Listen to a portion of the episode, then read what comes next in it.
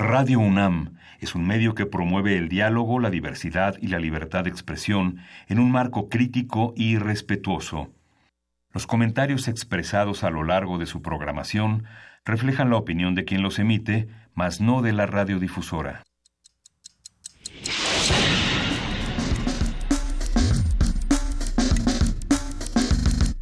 Primer movimiento. El mundo desde la universidad.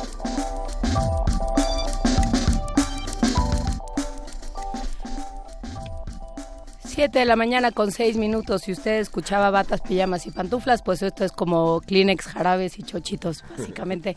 Yo soy Juana Inés de esa, está conmigo Miguel Ángel, Miguel Ángel Quemain y su tos. ¿Cómo estás, Miguel Hola, hola Juana Inés, buenos días. ¿Cómo te va? Pues bien, hay muchas, este, el inicio de todas las jornadas electorales del 2018 parecen impregnadas de, eh, de, violencia y, una, y un reclamo porque el INE retome la, eh, la bandera de una especie de pacificación que no le corresponde y Lorenzo Córdoba ha salido a deslindarse de ese tema, mientras que en el, la, contienda capitalina se ha caracterizado por un combate sin tregua entre el PRD y Morena que ha trascendido a los sillazos y huevazos y este, aventarse cosas y y realmente es un ridículo frente a la, a la ciudadanía que acude a escuchar las propuestas en las plazas públicas de estos dos partidos. Sí, yo creo que eso tendrá que aclararse porque además, eh, por supuesto que aquí se manifiesta de manera física, ¿no? Aquí los golpes son físicos y es muy preocupante y hay que averiguar qué es lo que está sucediendo, pero, pero bueno, las campañas en sí han sido eh, no tanto un planteamiento como platicábamos el martes con el doctor José Roldán Chopa, no ha sido tanto un planteamiento de propuestas y de plataformas eh, y de convencer a quien sea que vaya a votar por ellos como para candidatos que todavía son precandidatos eh, para quien sea que vaya a votar por ellos. No es una idea de todo lo que van a hacer y de todo lo que van a plantear es una idea de por qué yo soy mejor que los otros y por qué los otros no no funcionan o porque son un peligro o porque nos van a dejar en el mismo sitio o nos van a dejar peor. Todas estas cosas que se han venido manejando. Entonces sí es como la última manifestación de este discurso eh, de, en contra en contra de todo bueno pues eh, a quién a quién benefician este tipo de agresiones no por otro lado eh, pues siguen los pleitos entre Donald Trump y todo el mundo. Ahora se pelea con Steve Bannon que es su fue durante mucho tiempo su su aliado su jefe de campaña su quien lo ayudó a modelar este este mensaje. Saca Steve Bannon un libro donde hace propuestas interesantes entre ella entre ellas que no pensaban ganar, que, el, que la campaña fue una estrategia de mercadotecnia que los iba después a, a, catapultar tanto a Trump como a toda su familia a una pues a una plataforma internacional con mucha más eh, pues prestancia, digamos, con mucha más legitimidad y de pronto, ¿sabes? Que ganan, ¿no? Y entonces, bueno, pues se ha convertido en el tiradero en el que se ha convertido, bueno, pues lo seguiremos platicando durante esta semana y la que sigue, que estaremos haciendo estos recuentos preparatorios para el 2018. Por lo pronto, el día de hoy vamos a empezar con autoayuda. Eh, si los reyes tienen por ahí la idea de regalar una mascota, pues hablemos de adopción de mascotas. Vamos a platicar con Alan Ross, él es fundador de Adoptare, la plataforma digital pionera que promueve la adopción de animales. Sí, vamos a tener, vamos a completar esta serie de intervenciones que hizo el doctor Alfredo Ávila eh, sobre el guadalupanismo en México en el siglo XIX vamos a, Alfredo Ávila es investigador del Instituto de Investigaciones Históricas de la UNAM y es presidente del Comité Mexicano de Ciencias Históricas. Vamos a hablar en nuestra nota del día México más allá de las elecciones, eh, los que pretendemos seguir con el mismo trabajo durante este año o quienes no lo tienen, quienes no aspiran a un cargo de representación popular y sin embargo tienen un montón de problemas, ¿qué, qué podemos esperar y, cómo nos tenemos que ocupar eh, quienes no estamos compitiendo para nada y qué tenemos que exigir? Lo vamos a platicar con el doctor Álvaro Arreola, él es investigador del Instituto de Investigaciones Sociales, ustedes lo conocen bien y nos dará mucho gusto tenerlo de vuelta. Y la poesía necesaria de hoy eh, le corresponde a Juan Inés Traigo una... Tengo un amigo que siempre me habla, me dice, oye, ¿cuál era ese poema que me habías recomendado bien deprimente? Ese es el que voy a leer, ya al rato les platico cuál. y vamos a tener en la mesa de Mundos Posibles, Saber es Poder, una visita a la dialéctica de la ilustración de Adorno y Horkheimer para navegar mejor en 2018, este libro fundamental de estos dos alemanes eh, importantísimos en el siglo XX. Vamos a conversar con el doctor Alberto Betancourt, quien es doctor en Historia, profesor de la Facultad de Filosofía y Letras de la UNAM y coordinador del Observatorio del G20 de esta facultad. Pues eh, todo eso vamos a tener el día de hoy. Quédese con nosotros hasta las 10 de la mañana. Eh, recuerde que Luis Iglesias no está el día de hoy, no estará mañana, pero va a estar el lunes. Y, este, y para el resto de nuestras vidas, como dirían en Casablanca. Por lo pronto, con los Beatles vamos a escuchar Oye Bulldog,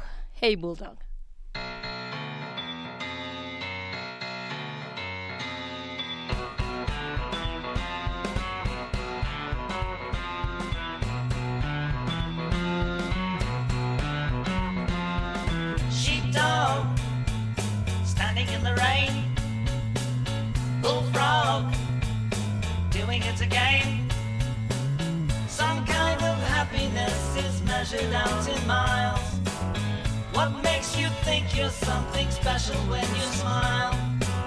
Childlike, no one understands. Jackknife in your sweaty hands.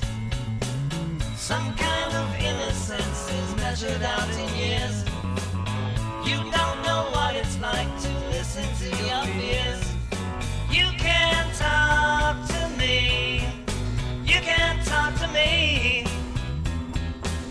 can talk to me if you know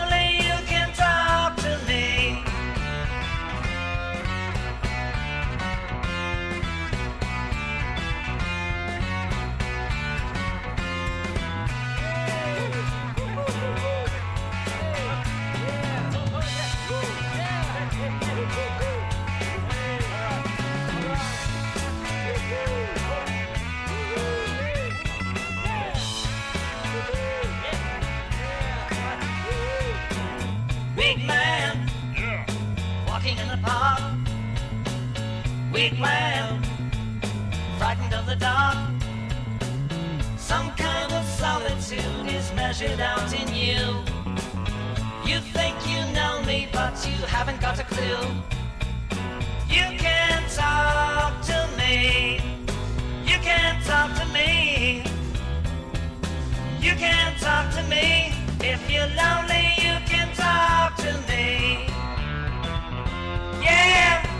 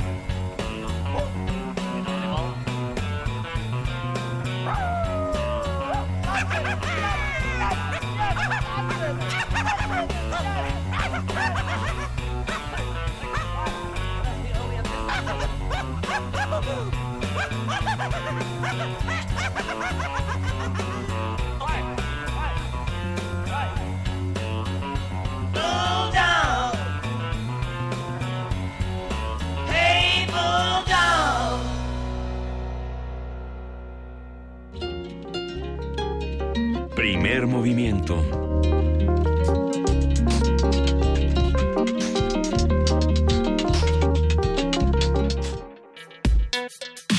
Jueves de autoayuda.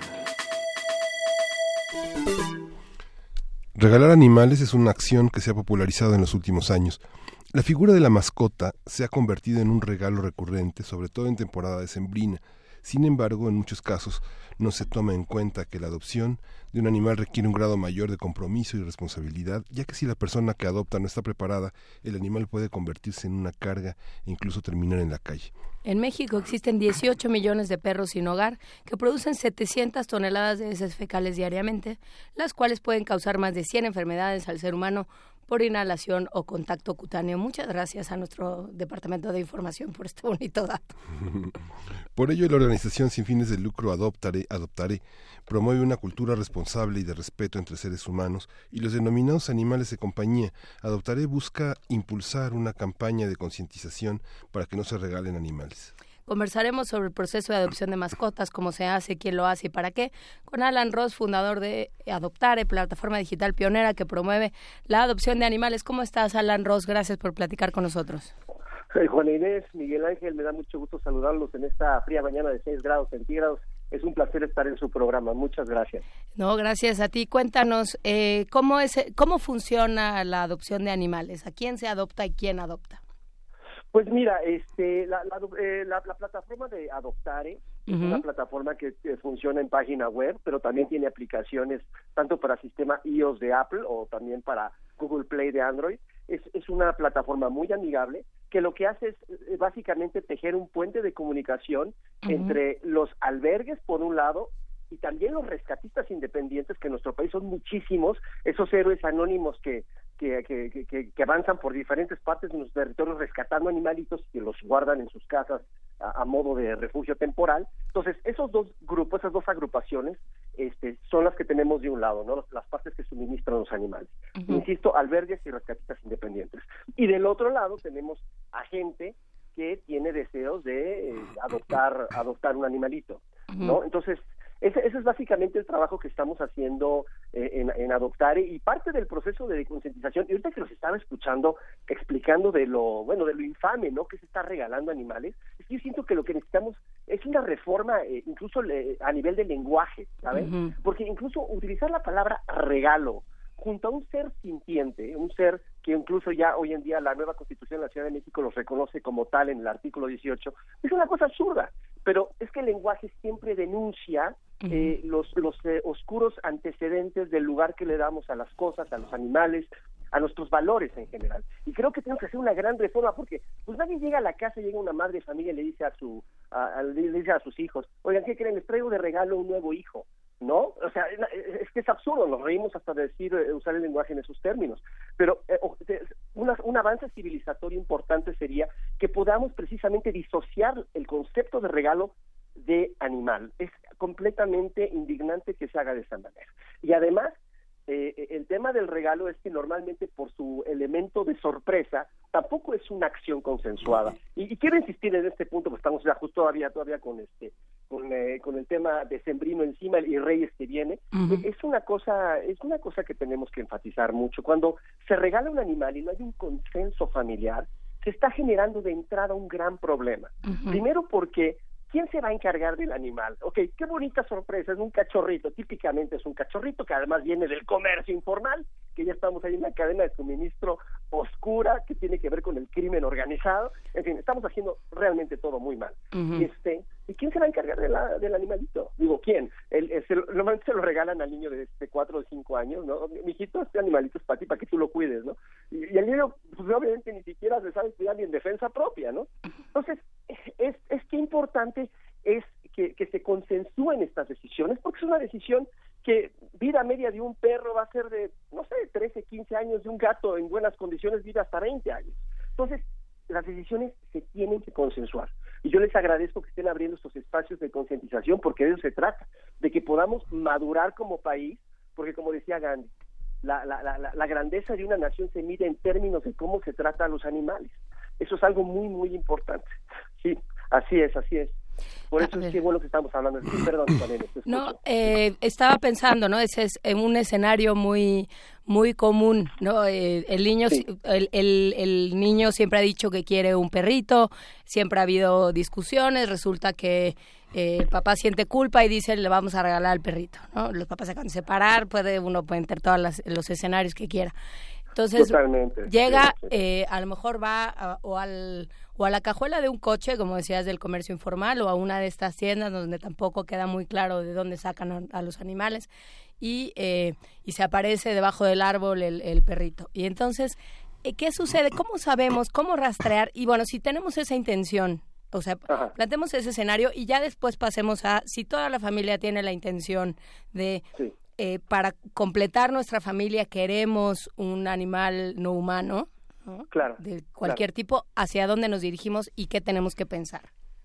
Tenemos que pensar varias cosas, este, Juan Inés. Un aspecto fundamental es, bueno, primero, partiendo de la idea de que hay un consenso familiar, tenemos que ver las dimensiones del espacio donde va a vivir el animalito.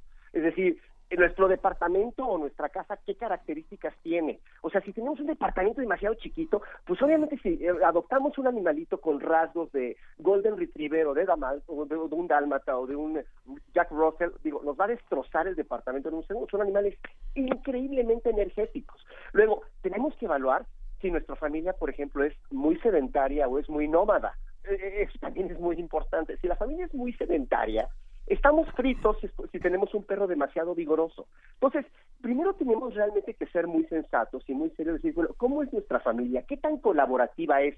Si, va a vivir en un departamento, ¿qué disposición tenemos de bajarlo unas tres, mínimo unas cuatro veces al día a la calle? Entonces, eh, es, es todo un tema de, conciliar ideas, me parece muy importantes. Estar, estar conscientes de que se, va a tener que guardar un cierto presupuesto, no es mucho cuando se hacen bien las cosas, pero al perro se tiene que llevar al veterinario con cierta regularidad.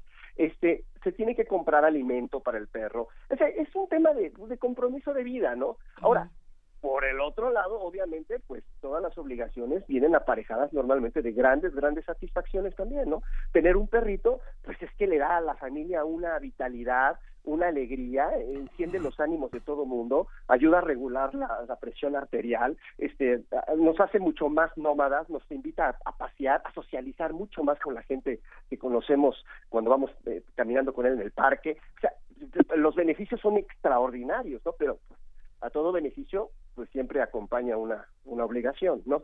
Ahora, el proceso cómo se hace básicamente, bueno, si uno quiere adoptar, si, la familia reúne estas condiciones, adoptar es- esta plataforma que, que, que acabamos de desarrollar en, en mayo pasado, eh, ofrece, digamos, es un escaparate de animales en los cuales uno puede hacer filtrados por, digamos, por estado, eh, ¿no? Estamos ahorita, me parece que en 11 estados, eh, varían los estados por depender de repente del flujo de animalitos que tenemos, eh, ahorita estamos en 11, eh, y entonces uno puede escoger ahí en función del tamaño del perrito, de sus características de temperamento, de vigor, este, en función de la edad, por ejemplo, otra de las cosas que nos ha preocupado mucho en adoptar es resignificar la idea de lo que es adoptar un animal.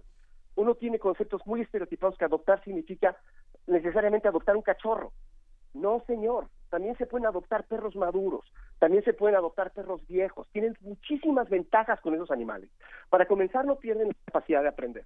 Y segundo, cuando uno adopta estos animalitos, tiene, puede estar tranquilo de que no van a destrozar nada, porque su dentición está completa, su, energía ya va, se está desarrollando de manera decreciente. Entonces, es decir, por eso en Adoptare queremos como darle la vuelta a todo. Queremos realmente formular una especie de, pues como lo decía al principio, una especie de reforma cultural, ¿no? De conceptualizar la vida de los animales de otra manera. Entonces, eso, eso, eso sería. No sé si contesto cabalmente a la, a la Sí, pregunta. me Juanina. pregunto qué, qué saben de, de ustedes, qué saben del animal cuando, bueno, primero, qué especies son las que a las que se tiene acceso en Adoptare. Hay de todo, pero la inmensa mayoría son animalitos, eh, digamos, como se les llama popularmente criollos, a veces le- nosotros les llamamos raza única, en fin, son animales que son, eh, son animales que están, eh, vienen de situación de calle, entonces no tienen una raza eh, definida normalmente, este, y, y lo que hacemos es que en este puente, pues cada una de las personas, de los, digamos, de los proveedores de los animales en este caso, se encarga cada uno de autogestionar su proceso de adopción.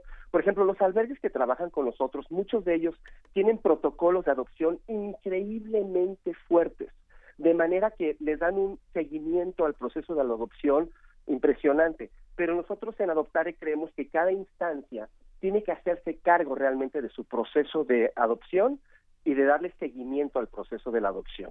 Eh, nosotros les damos ciertos tips, cierta información de qué de qué de qué criterios deben de seguir para hacerlo bien, pero en realidad hay varias organizaciones que nos pueden dar clases a nosotros, porque llevan muchísimos, muchísimos años haciéndolo de manera extraordinariamente bien. Eso, eso sería. Y Sí. tienen perros, gatos, eh, ¿qué más? Tortugas. Perros y gatos. Las pobres Hasta ahorita- tortugas es a las que les va muy mal.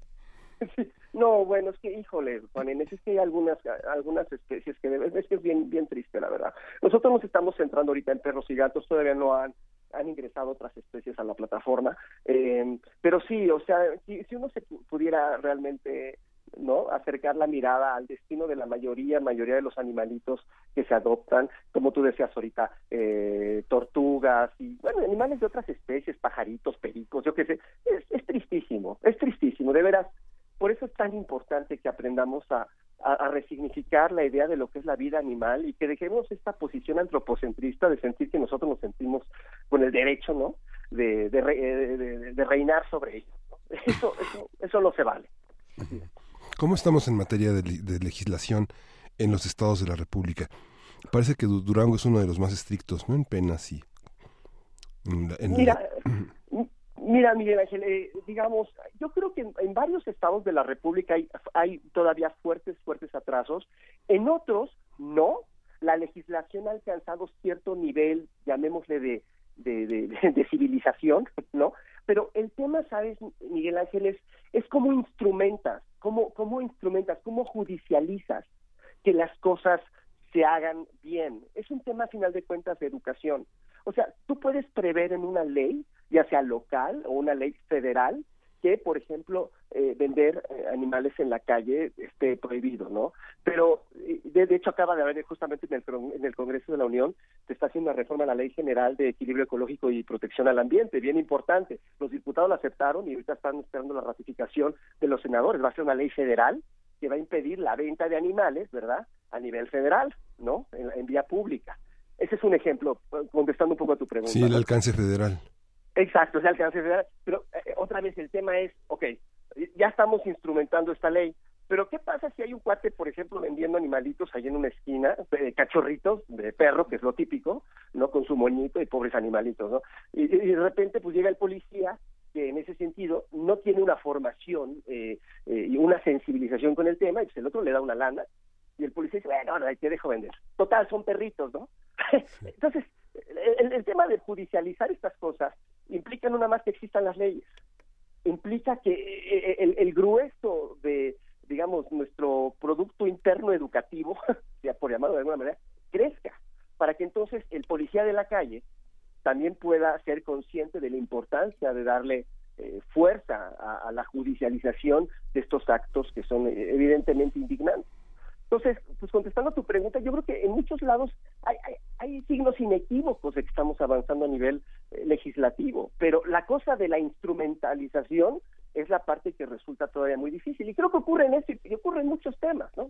Sobra decirlo, en muchos temas pasa lo mismo. Pero, pero ahí vamos, digo, creo que estamos en una mejor época hoy que antes. Eso es lo que yo siento. Creo que Así también, también, como dices, pasa por, eh, por un asunto de educación, ¿no? Hablábamos aquí eh, en algún momento de ciertas especies y de especies invasoras. Y bueno, pues partíamos también del punto de que se piensa que los, los seres vivos están en, en el planeta para divertirnos. ¿no? De ahí Eh, los circos y de ahí los zoológicos y de ahí un montón de, de temas que han venido a que se han revertido en contra nuestra.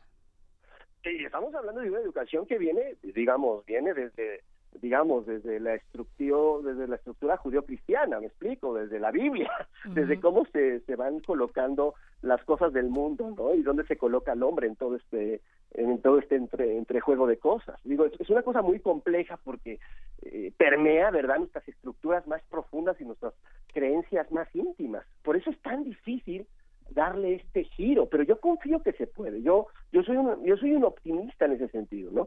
Digo, así como muy bien que, que de repente me indigno tanto y me enojo, ¿no?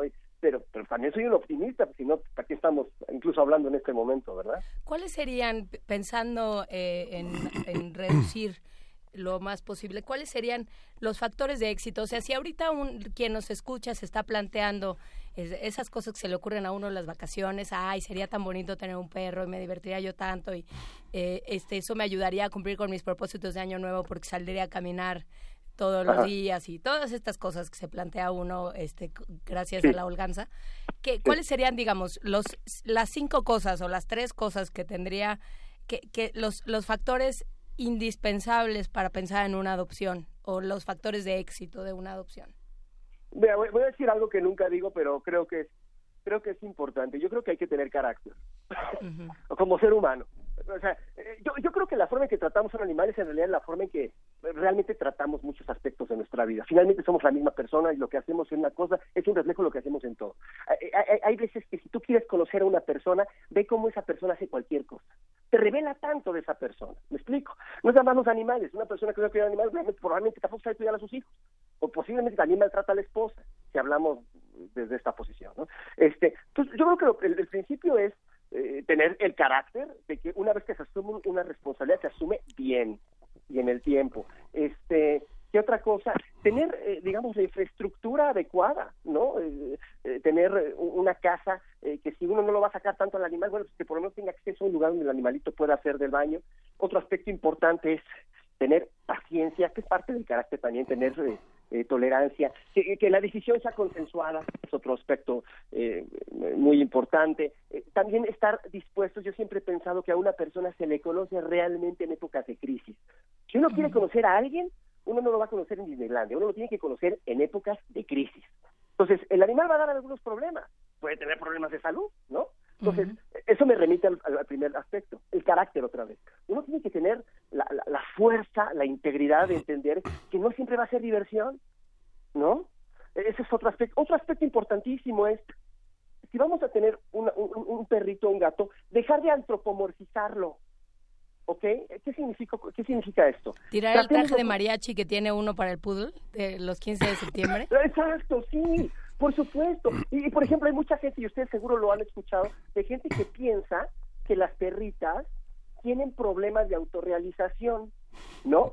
Entonces dicen, no, pues es que mi perrita ya está en edad de merecer, porque fíjate, anda, anda con, con sendos complejos y tristeza y fallas de autoestima evidentes. Entonces tiene que tener cachorros para que se autorrealice. Pues es una cosa increíble lo, lo que la gente es capaz de hacer.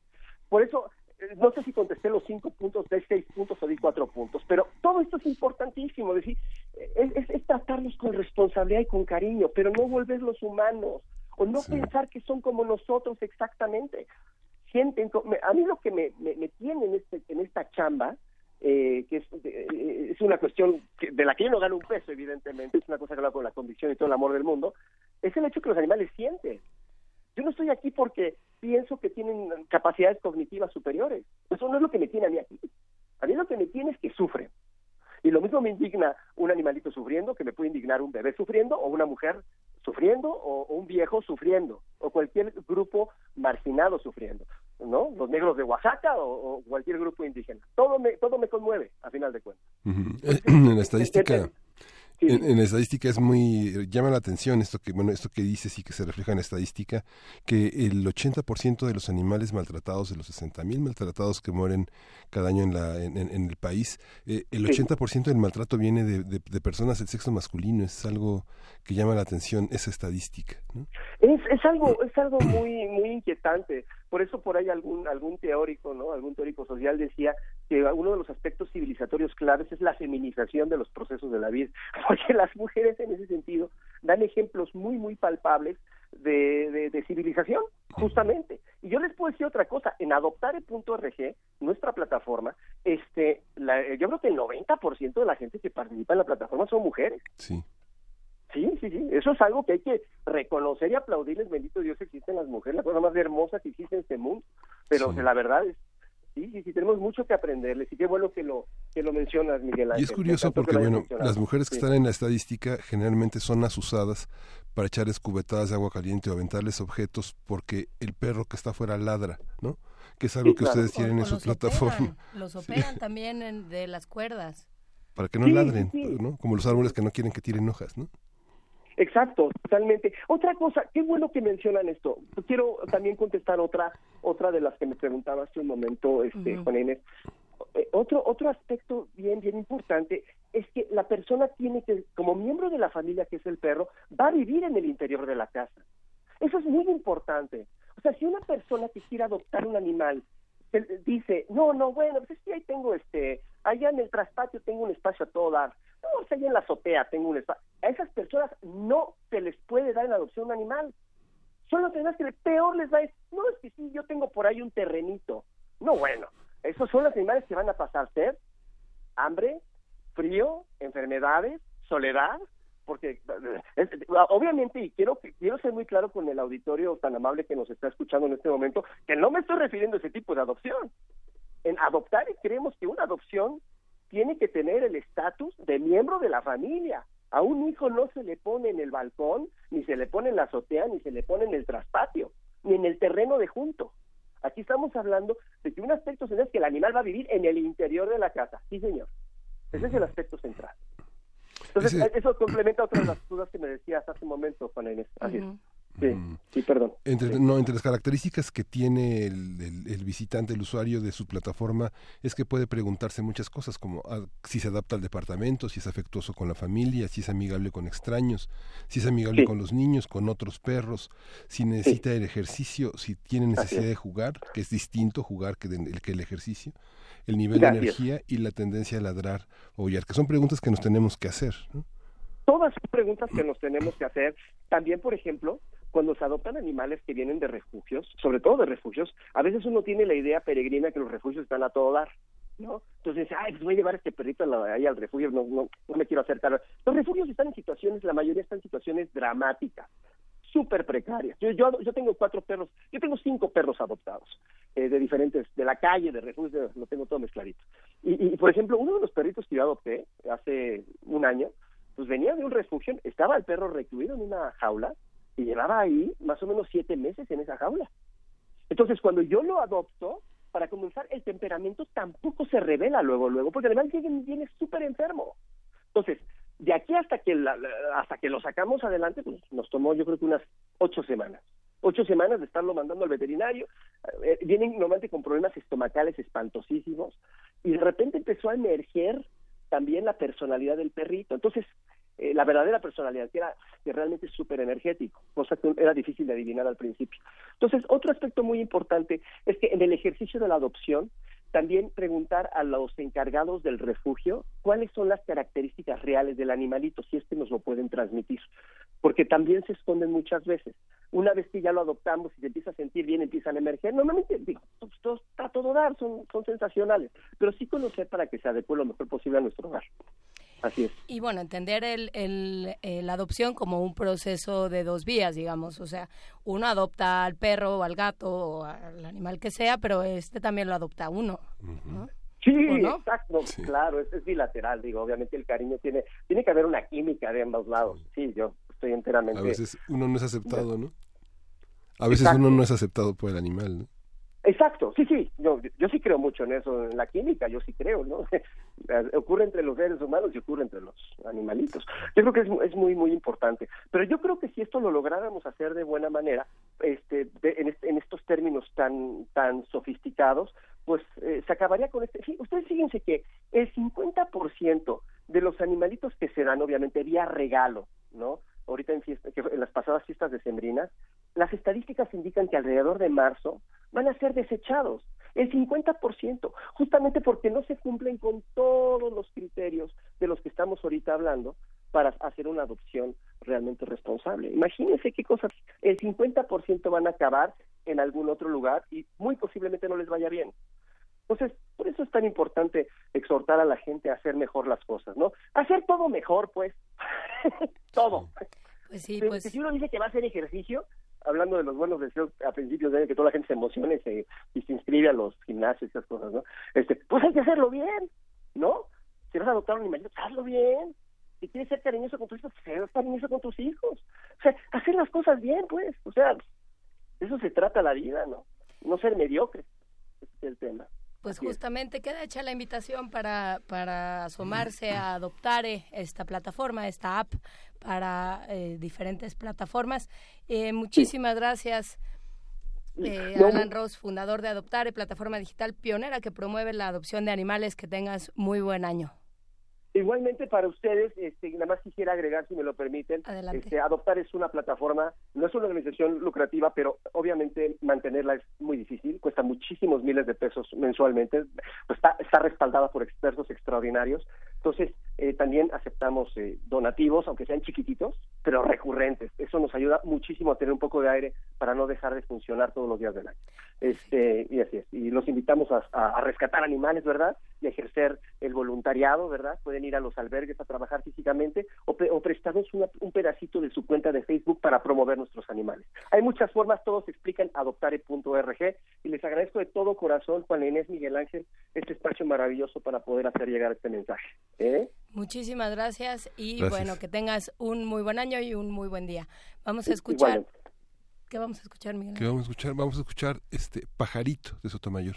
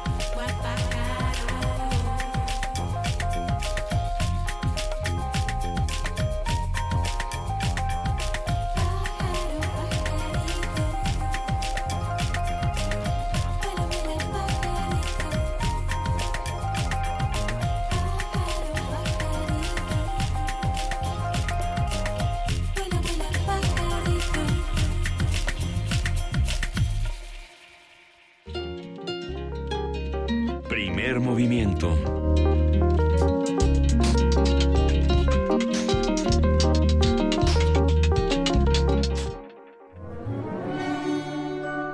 Historia de México.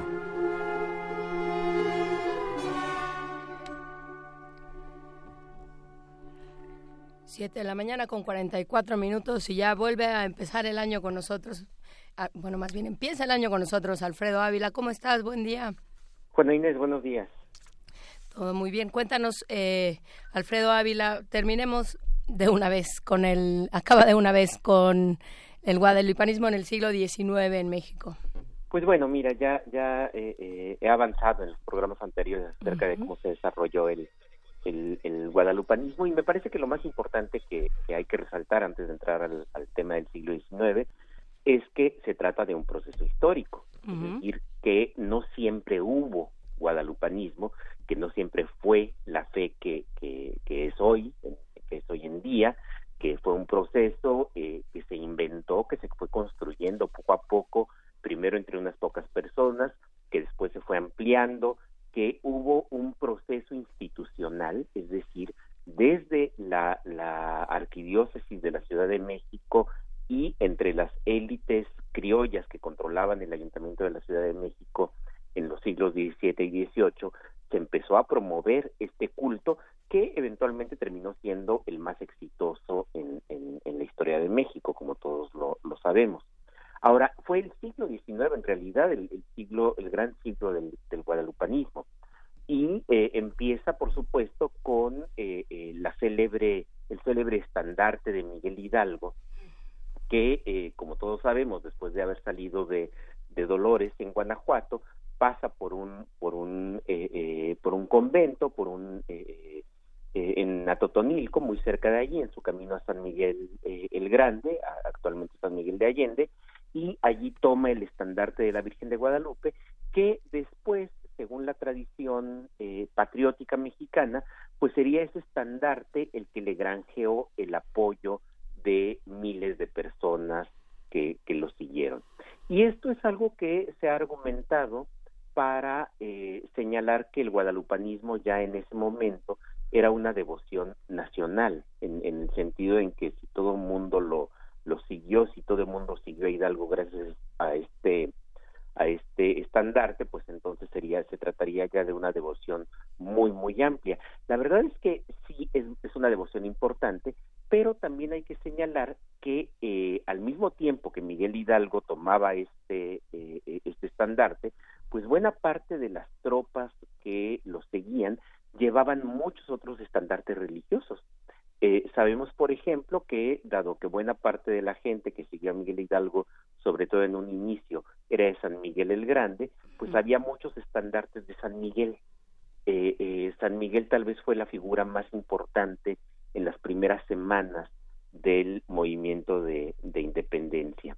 También hubo imágenes de la Virgen de los Remedios y esto es bien curioso porque tradicionalmente se nos enseña que la Virgen de los de los Remedios era la Virgen realista contra la Virgen de Guadalupe que era la Virgen eh, insurgenta.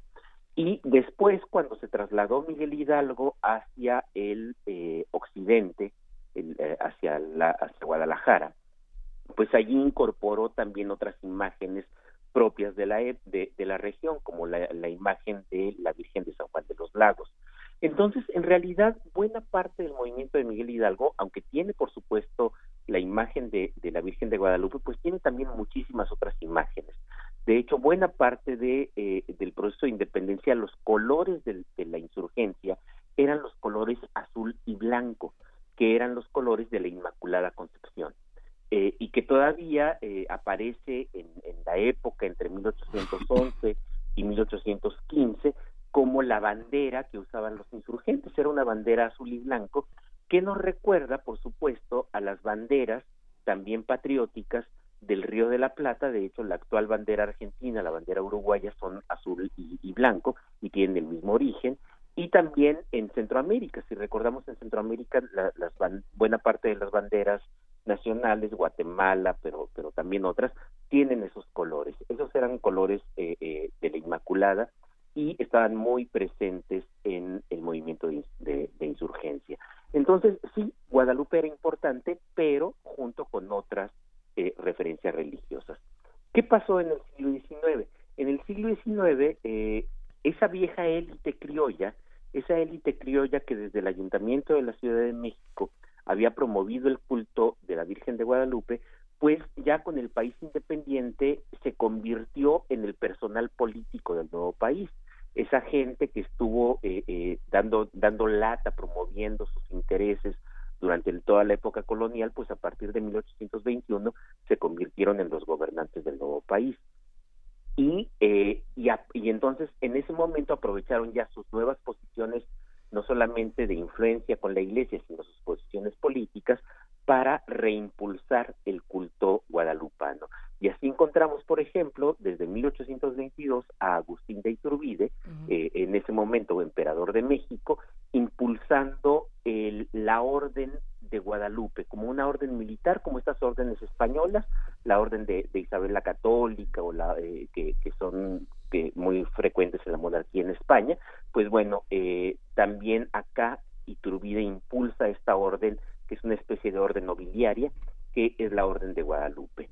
Eh, por supuesto, esto cae durante, eh, junto con, con el emperador en 1823, pero tiempo después Antonio López de Santa Anna vuelve a recuperar esta idea de la orden de, Guadalupe, pero que en realidad no tiene mayor impacto.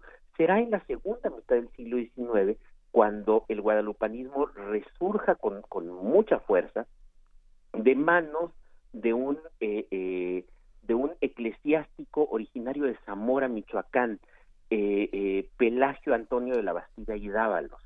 Este Pelagio Antonio de la Bastida y Dávalos, eh, un, hombre muy poderoso que además había colaborado en- con el imperio de Maximiliano y fue capaz de reincorporarse después a la vida eclesiástica mexicana ya en el, en el porfiriato, es el responsable del gran impulso al guadalupanismo y promovió de hecho la coronación de la Virgen. Eh, un- un- una coronación que él, él ya no pudo verlo porque él murió hacia 1881 y eh, perdón 1891 y la coronación se hizo en 1895 entonces en realidad quien se encargó ya de la de la coronación fue su sobrino eh, eh, José Antonio Pl- Plancarte y la Bastida que era el abad de, de Guadalupe y eh, y la coronación de la Virgen se convirtió en un suceso importantísimo para el impulso del, del culto del culto guadalupano eh, ¿Qué características tuvo la, la coronación? Bueno, lo primero fue eh, que eh, don Pelagio Antonio le pidió al historiador más importante de la época, al historiador más culto, más erudito de la época, que elaborara un libro, que hiciera un libro acerca de eh, las apariciones de la Virgen de Guadalupe. Ese historiador era don Joaquín García Balseta, eh, sin duda en, en la época el, el más sólido, el más documentalista, de esta tradición muy positivista de la época, de, estar buscando hasta el último documento para, para poder decir algo. Y eh, eh, don Joaquín García Balseta eh, toma la, la, la encomienda que le hace el, el señor arzobispo y no escribe ningún libro. Y no escribe ningún libro, sino que en realidad le manda una carta al propio arzobispo y en la carta le dice, señor, este, pues usted me encargó que hiciera un libro demostrando las apariciones de la Virgen de Guadalupe, pero eso es algo que no se puede demostrar porque no hay ninguna prueba. Y no se atreve a publicarlo porque le parece le parece muy muy muy grave. Y entonces es bien interesante lo que hace Joaquín García Balseta porque por un lado es un ferviente católico que cree en las apariciones, pero por otro lado es historiador muy sólido, es un historiador muy comprometido con su con su vocación y no se atreve a mentir, no se atreve a escribir entonces este libro porque sabe que no que no hay ninguna manera de probar eh, eh, las las apariciones. Para mala suerte de, eh, de don Joaquín García Balseta, dentro de la Iglesia Católica hay algunos eh, sectores que están en contra de las apariciones, que creen que la imagen de la Virgen de Guadalupe pues es eso, es una imagen de la Virgen, pero que no hubo no hubo ninguna apariciones y entonces eh, eh, ya desde el siglo XIX había lo que ahora se llaman filtraciones, ahora que que de pronto nos encontramos que algo se filtra a la prensa, pues bueno, se filtró la carta de García Balseta, apareció publicada, parece que detrás de todo esto estuvo el obispo de Tamaulipas, que, que, que tenía por ahí problemas con, con el arzobispo, y entonces eh, para García Balseta fue un golpe tremendo porque eh, pues quedó desacreditado eh, como católico, eh, muchos de sus círculos se le empezaron a, a cerrar, de verdad que fue un golpe muy duro para, para él, pero esto también abrió de nuevo la polémica acerca de las apariciones. Y fue entonces cuando la Bastida decide hacer la, la coronación. Y para hacer la coronación, eh, eh, pues ocurre una de las cosas más extrañas que uno, que uno puede eh, imaginarse. Resulta que hacia 1888, es decir, unos eh, eh, siete años antes de la coronación, que fue en el 95, deciden, eh, decide el arzobispo retirar la imagen de la Virgen de Guadalupe de, eh, de, de- de lugar en el, en el templo allí en la, en la basílica. La retira para hacerle estudios. Ese es el, el argumento, hay que hacerle estudios. En su lugar ponen una pintura que, que, se queda ahí durante algunos años y en 1895, ya con su sobrino, sale otra vez la pintura y se, se, pone en su lugar y se hace la coronación con participación de obispos de todo el país, de Estados Unidos, de Centroamérica. Ahora, el, el gran escándalo es que cuando salió la pintura en 1895, de pronto mucha gente se dio cuenta de que le hicieron retoques, que alguien se puso a hacer retoques a la pintura de, de la imagen de Guadalupe. Y es que resulta que la imagen de la Virgen de Guadalupe tenía una corona desde la época colonial. Es decir, ya estaba coronada y resultaba por lo tanto ridículo que el arzobispo promoviera su coronación si ya tenía una corona. Entonces la quitaron, ¿o qué? Entonces se la quitaron, se la quitaron y el asunto fue todavía más grave porque eh, eh, quien, quien hizo ver esto fue Ignacio Manuel Altamirano. Ignacio Manuel Altamirano había, había escrito un, un documento sobre el fervor guadalupano en México, un documento bien interesante, al que me voy a referir en, en, un momentito, y de pronto se da cuenta de que le quitaron la corona. También dentro de los círculos eclesiásticos hubo, hubo una reacción.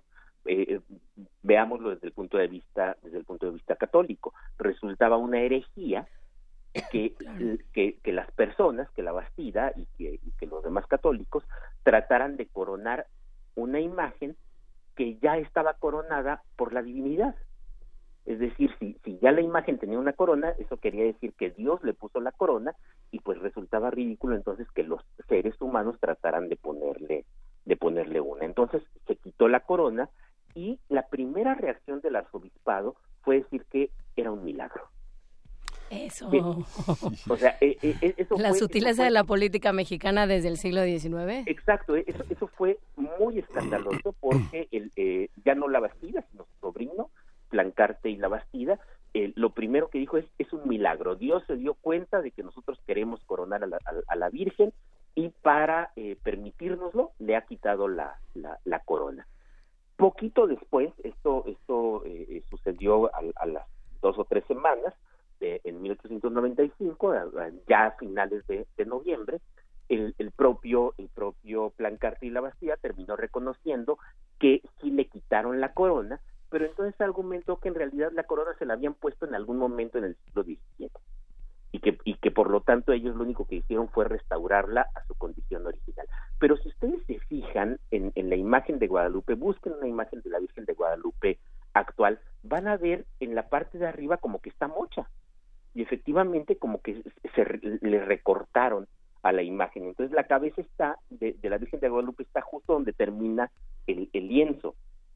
Y Eh, el- Alfredo, ¿te- ¿te Ajá. parece si vamos todos a buscar nuestra estampita de la Virgen de Guadalupe y regresamos Vamos a a conversar contigo la próxima hora?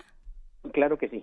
Bueno, ahorita volvemos eh, y muchísimas gracias Alfredo Ávila. Regresamos a nuestra segunda hora de primer movimiento este jueves 4 de enero. Primer movimiento. Hacemos comunidad.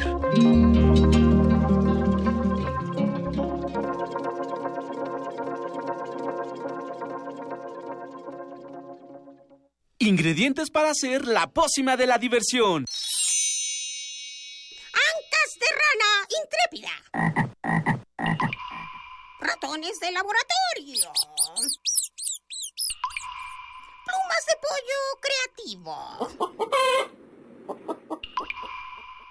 Mm, medio litro de carcajadas. Y listo. Revolvemos todo y decimos... Hocus Pocus, la revista de los peques y no tan peques. Todos los sábados de las 10 a las 11 de la mañana por el 96.1 de FM. Diviértete aquí en Radio UNAM.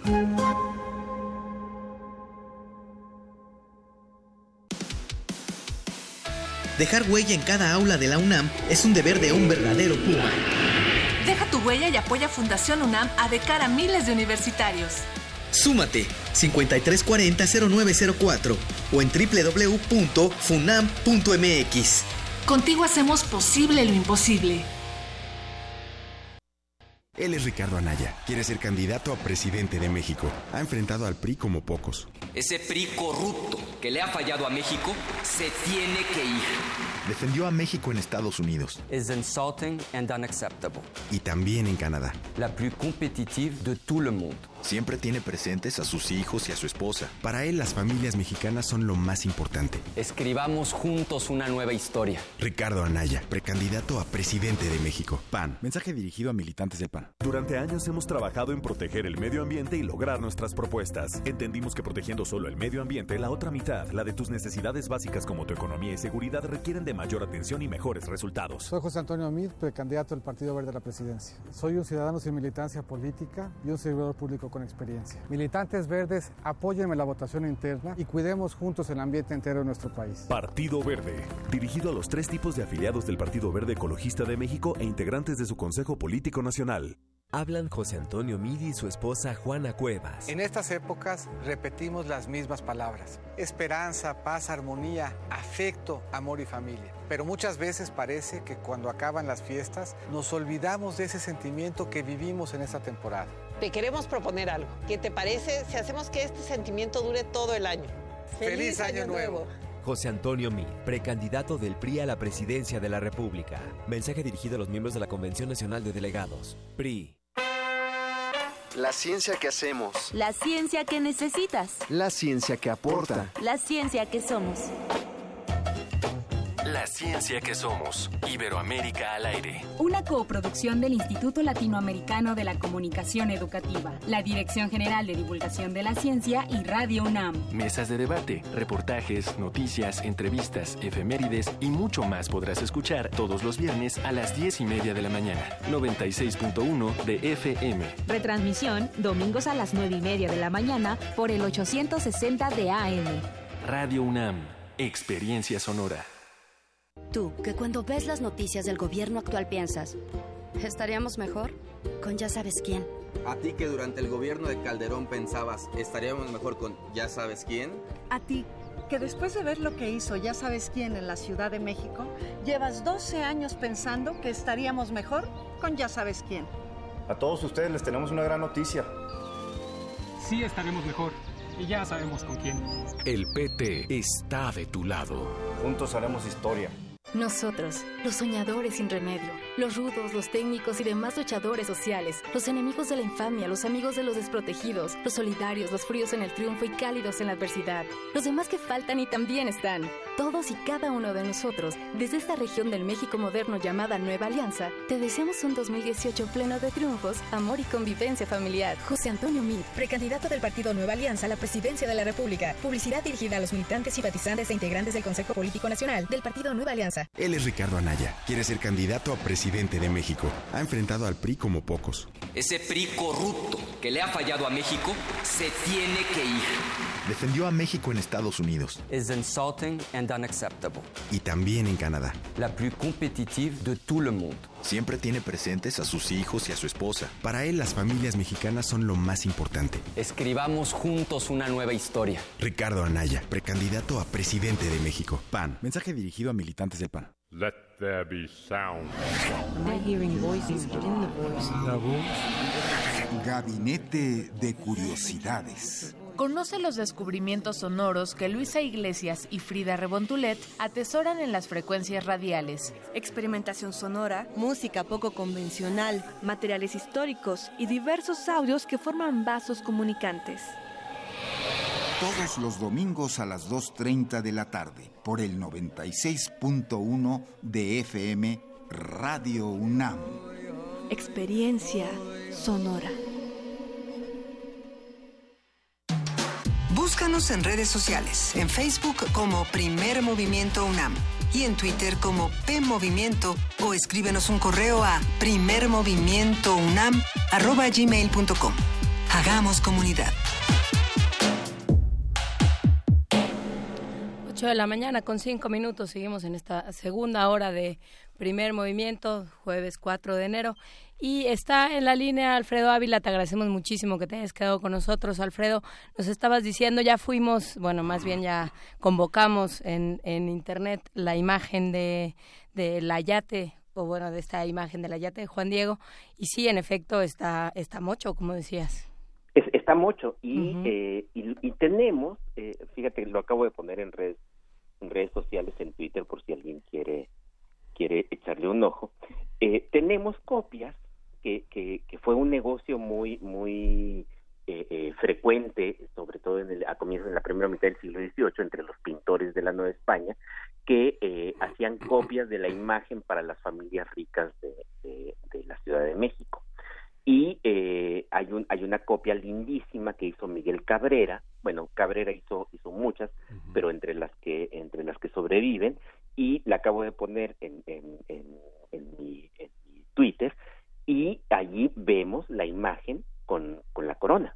Entonces, eh, la verdad es que sí se, se trató allí de una de un intento muy burdo para eh, pues para poder coronar a la, a la, Virgen de Guadalupe. No obstante, la, la, coronación fue un gran éxito.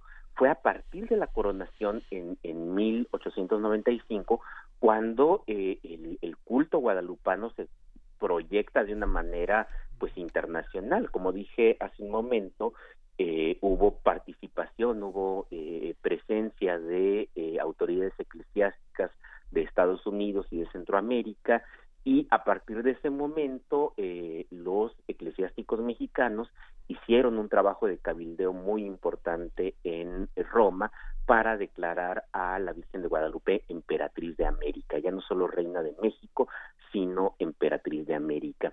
¿Por qué fue importante este, esta, eh, este trabajo en, en, esos años?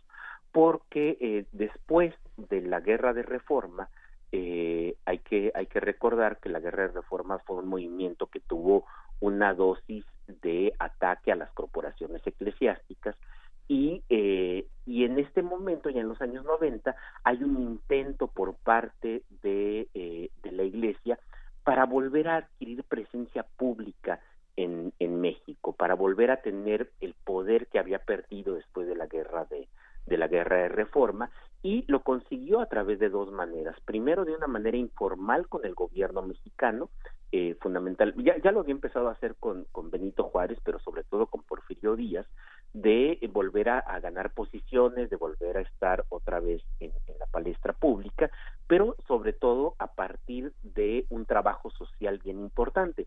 Eh, eh, en mutualidades, en las primeras organizaciones católicas desde abajo, y allí el proyecto de la Virgen de Guadalupe fue muy, muy importante.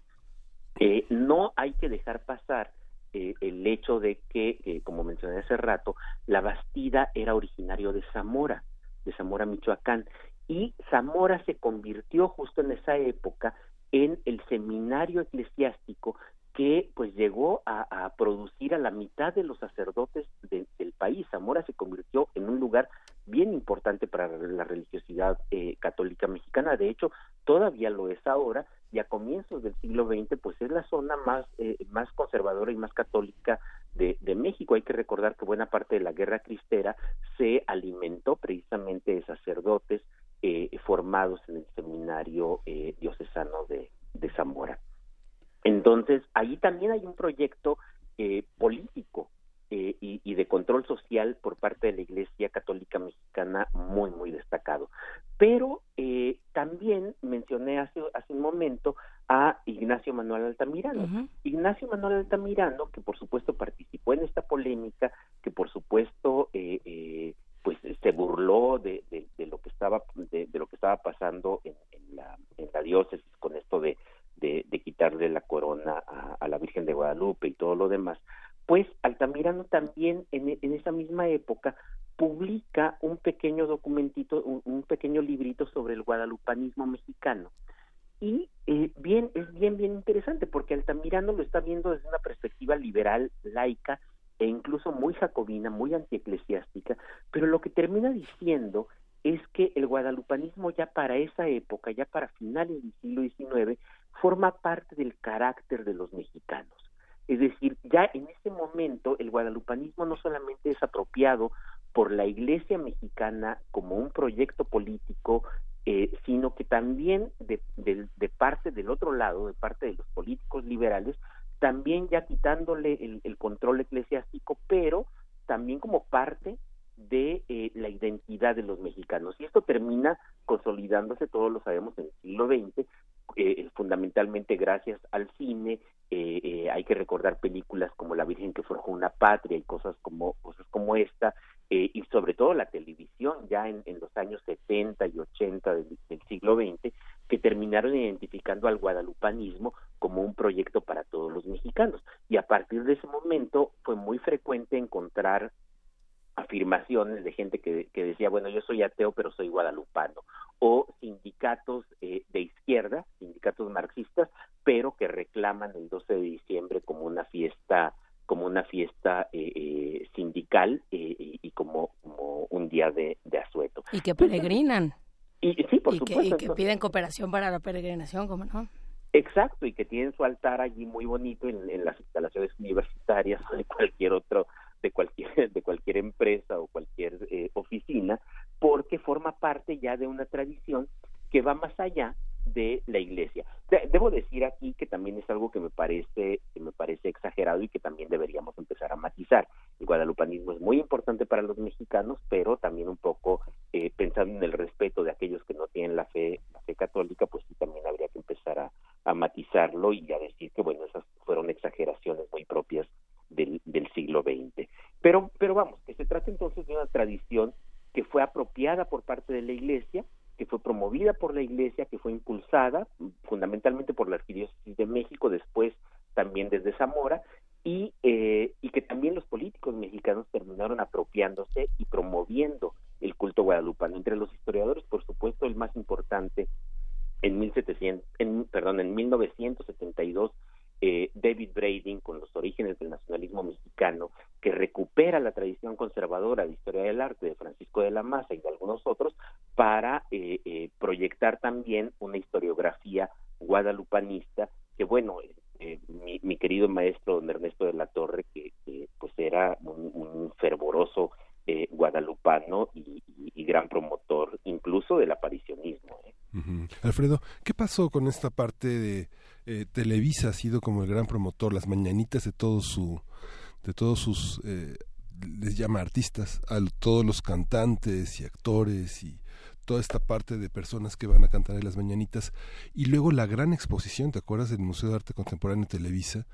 Que estaba ahí en Polanco, este fue una de las exposiciones más importantes. El libro que se hizo a partir de esta exposición es un libro extraordinario, con muchísimas eh, vírgenes de Guadalupe, de muchísimos coleccionistas muy, muy, poderosos en México, ¿no? Sí, no, no, por, eso, por eso mencioné hace rato. En realidad, la, televisión, y bueno, dije la televisión en, en general, fue fundamentalmente Televisa, que en los años 70, en los años 80, fue el gran impulsor del proyecto del proyecto guadalupano. Este, en, en los años 90 incluso por allí a comienzos de los años 90 pues hubo algunos intentos dentro de, de, la propia Televisa de tener una visión un poco más crítica. Eso ocasionó incluso algunos roces muy fuertes entre Enrique Krause y Azcárraga. ¿eh? eh hay, hay, hay, que, hay que decir allí también que, que, Azcárraga terminó defendiendo el guadalupanismo con, con una frase lapidaria. Aquí nadie se opone al guadalupanismo porque el guadalupanismo es del pueblo y el guadalupanismo es lo, es lo que nos hace ganar dinero. Así que eh, eh, eso, eso fue eh, terminante. Y efectivamente, a partir de ese momento, se mantiene, bueno, hay programas de televisión acerca de los milagros de la Virgen de Guadalupe todavía que se proyectan en este en este momento y lo que mencionas, ¿no? El, el tema este de llevar a todos sus a todos sus cantantes a cantar eh, el, el, 12 de diciembre allá a la, a la Basílica. Pero me parece que ya son más bien ecos de lo que sucedió en los años 80, sobre todo. En los años 80 fue muy, muy importante la proyección que hubo en la televisión mexicana del, del, guadalupanismo. Que también se ayudó mucho desde el Vaticano, ¿no? O sea, el trabajo que hizo a ese respecto Carol Boitila, Juan Pablo II, es enorme. Sí, claro, por supuesto. O sea, fue eh, la Virgen de Guadalupe se convirtió en una especie de palanca del proyecto evangelizador de la Iglesia Católica en, en América Latina y que, y que condujo, me parece que ya muy tarde, condujo a la canonización de, de, de Juan Diego. Este, una canonización tardía porque en realidad ya no tuvo el impacto que hubiera que hubiera tenido, por ejemplo, en el momento de la primera visita de Juan Pablo II a, México, ¿no? Y eh, ahí es bien, bien curioso ver cómo la Iglesia Católica hizo una campaña también, así como la hizo desde el, en el siglo XVII con la imagen de, de Guadalupe, una campaña desde arriba impulsando fuertemente eh, eh, el proyecto guadalupano, pues también a finales del siglo XX y comienzos del XXI hubo una campaña muy fuerte, esa todos la vivimos, de eh, eh, para promover el culto de, Juan Diego, que como sabemos bien, pues hasta el momento no, no ha aprendido, no, no, ha fructificado. Ya vas a empezar con las herejías de veras. Ni, ni por qué, ni por qué Reyes el sábado no te van a traer nada. Pero eh, no, creo que Alfredo es interesante porque, porque lo que se empieza a suscitar en redes sociales es una especie como de, de furia, ¿no? De nos han engañado. En realidad son proyectos de nación, es como son eh, construcciones de mitos fundacionales, como pensar que México, o sea, es tan mito como pensar que México sigue siendo católico, que está súper comprobado que, tampoco somos, son mayoría los católicos. Exacto. A ver, se, se, sí, se, trata de, proyectos que por supuesto tienen, tienen una base de exageración, tienen una base verdadera en algún momento, por supuesto, todos, pero también tienen una exageración. A ver, es tan, es tan mito decir que México, que todo México es guadalupano, como decir que México son, son los aztecas. Y, eso es algo que todo el mundo sigue, sigue aceptando, ¿no? Ah, somos descendientes de los de, los mexicas o de los aztecas como si como si efectivamente eso sucediera con los niños de, de Yucatán este con, con apellidos mayas no este la, la verdad es que la verdad es que se trata de de exageraciones de proyectos nacionales que están planeados muchos de ellos pero que se apropian de maneras diferentes pues bueno, lo seguiremos platicando. Muchísimas gracias, eh, Alfredo. Damos con, con esta conversación inicio a nuestras conversaciones en este año que se van a poner interesantes como lo han sido el año pasado y te agradecemos mucho que estés con nosotros. Pues muchas gracias, Juan Inés, Miguel Ángel, much, muchas felicidades Igualmente. a todos. Feliz año para todos. Que te traigan algo los Reyes, aunque sea carbón, pero a que algo nos traigan. Seguramente. Nos vemos, que estés muy bien. Alfredo. Y vamos a escuchar en esta serie eh, la Bienal de Escultura Imaginaria, aquello que construimos a través del pensamiento, a través de los sonidos y a través de la palabra. Vamos a escuchar para pensar a Sor Juana. Primera Bienal de Escultura Imaginaria. Es bella por ser Sor Juana. Es voluminosa y tridimensional. Mi escultura al verse por lo alto tiene cara muy expresiva cejas corridas, ojos grandes abanicando sus pestañas como hojas metálicas. La escultura tiene un gran techo en forma de cruz gamada y profunda de las religiosas de no sé qué. La boca es de tulipán ondulado y tiene un lunar de corazón volumétrico, corazón sobre corazón de la gorda escultura. Todo un primor, amigo imaginario. Título de la obra Para pensar a Sor Juana. Autor Salvador Pinoncelli.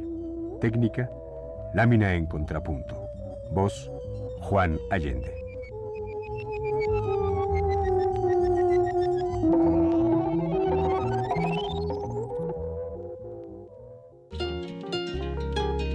Primer movimiento.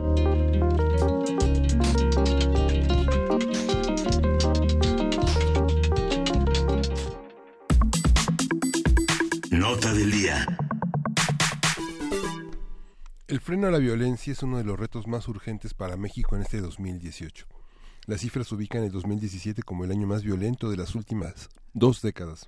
A pesar del rechazo de organismos nacionales e internacionales, además, a finales del año pasado el Congreso aprobó la Ley de Seguridad Interior. Se espera que la Suprema Corte de Justicia de la Nación se pronuncie sobre su constitucionalidad, aunque no se tienen muchas esperanzas, la verdad. Uh -huh. También está pendiente la asignación del fiscal general de la República, la del fiscal anticorrupción, la de los magistrados de la sala especializada en materia anticorrupción del Tribunal Federal de Justicia Administrativa y la del titular de la Auditoría Superior de la Federación. Otro tema pendiente para 2018 es la incertidumbre en la renegociación del Tratado de Libre Comercio de América del Norte y las repercusiones de la reforma fiscal en Estados Unidos.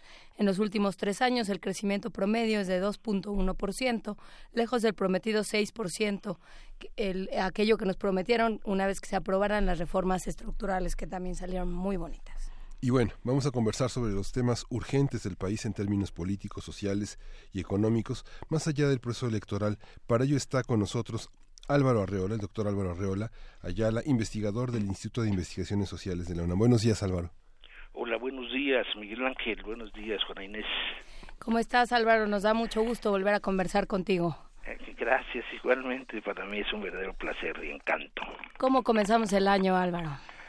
Mira, pues yo creo que no podría este más que simpatizar con mucho con una frase que emitió hace varias semanas el el ex auditor superior de la Federación, don Arturo González de Aragón, en donde en una entrevista señalaba que la política en México estaba convertida en un estercolero. Como no soy coprófilo, creo que sí necesitamos entender un poco lo del lo estercolero que para González de Aragón, que fue, te digo, auditor entre 2002 y 2009, significa la política mexicana. Una política mexicana que el mismo González Aragón decía se ha convertido en una política de cuates y de cuotas. Pero más allá de la simpleza con la cual puede entenderse esta definición, me parece que estamos en una etapa en donde al menos yo veo dos artículos de la Constitución Política de los Estados Unidos Mexicanos que han sido superados o simplemente rebasados por los hechos que todos vivimos. Uno es el artículo 40 y el otro es el artículo 49. Me refiero al primero.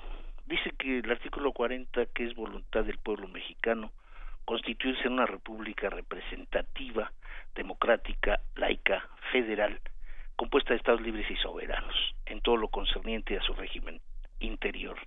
¿Y qué es lo que tenemos en este enero del 2018?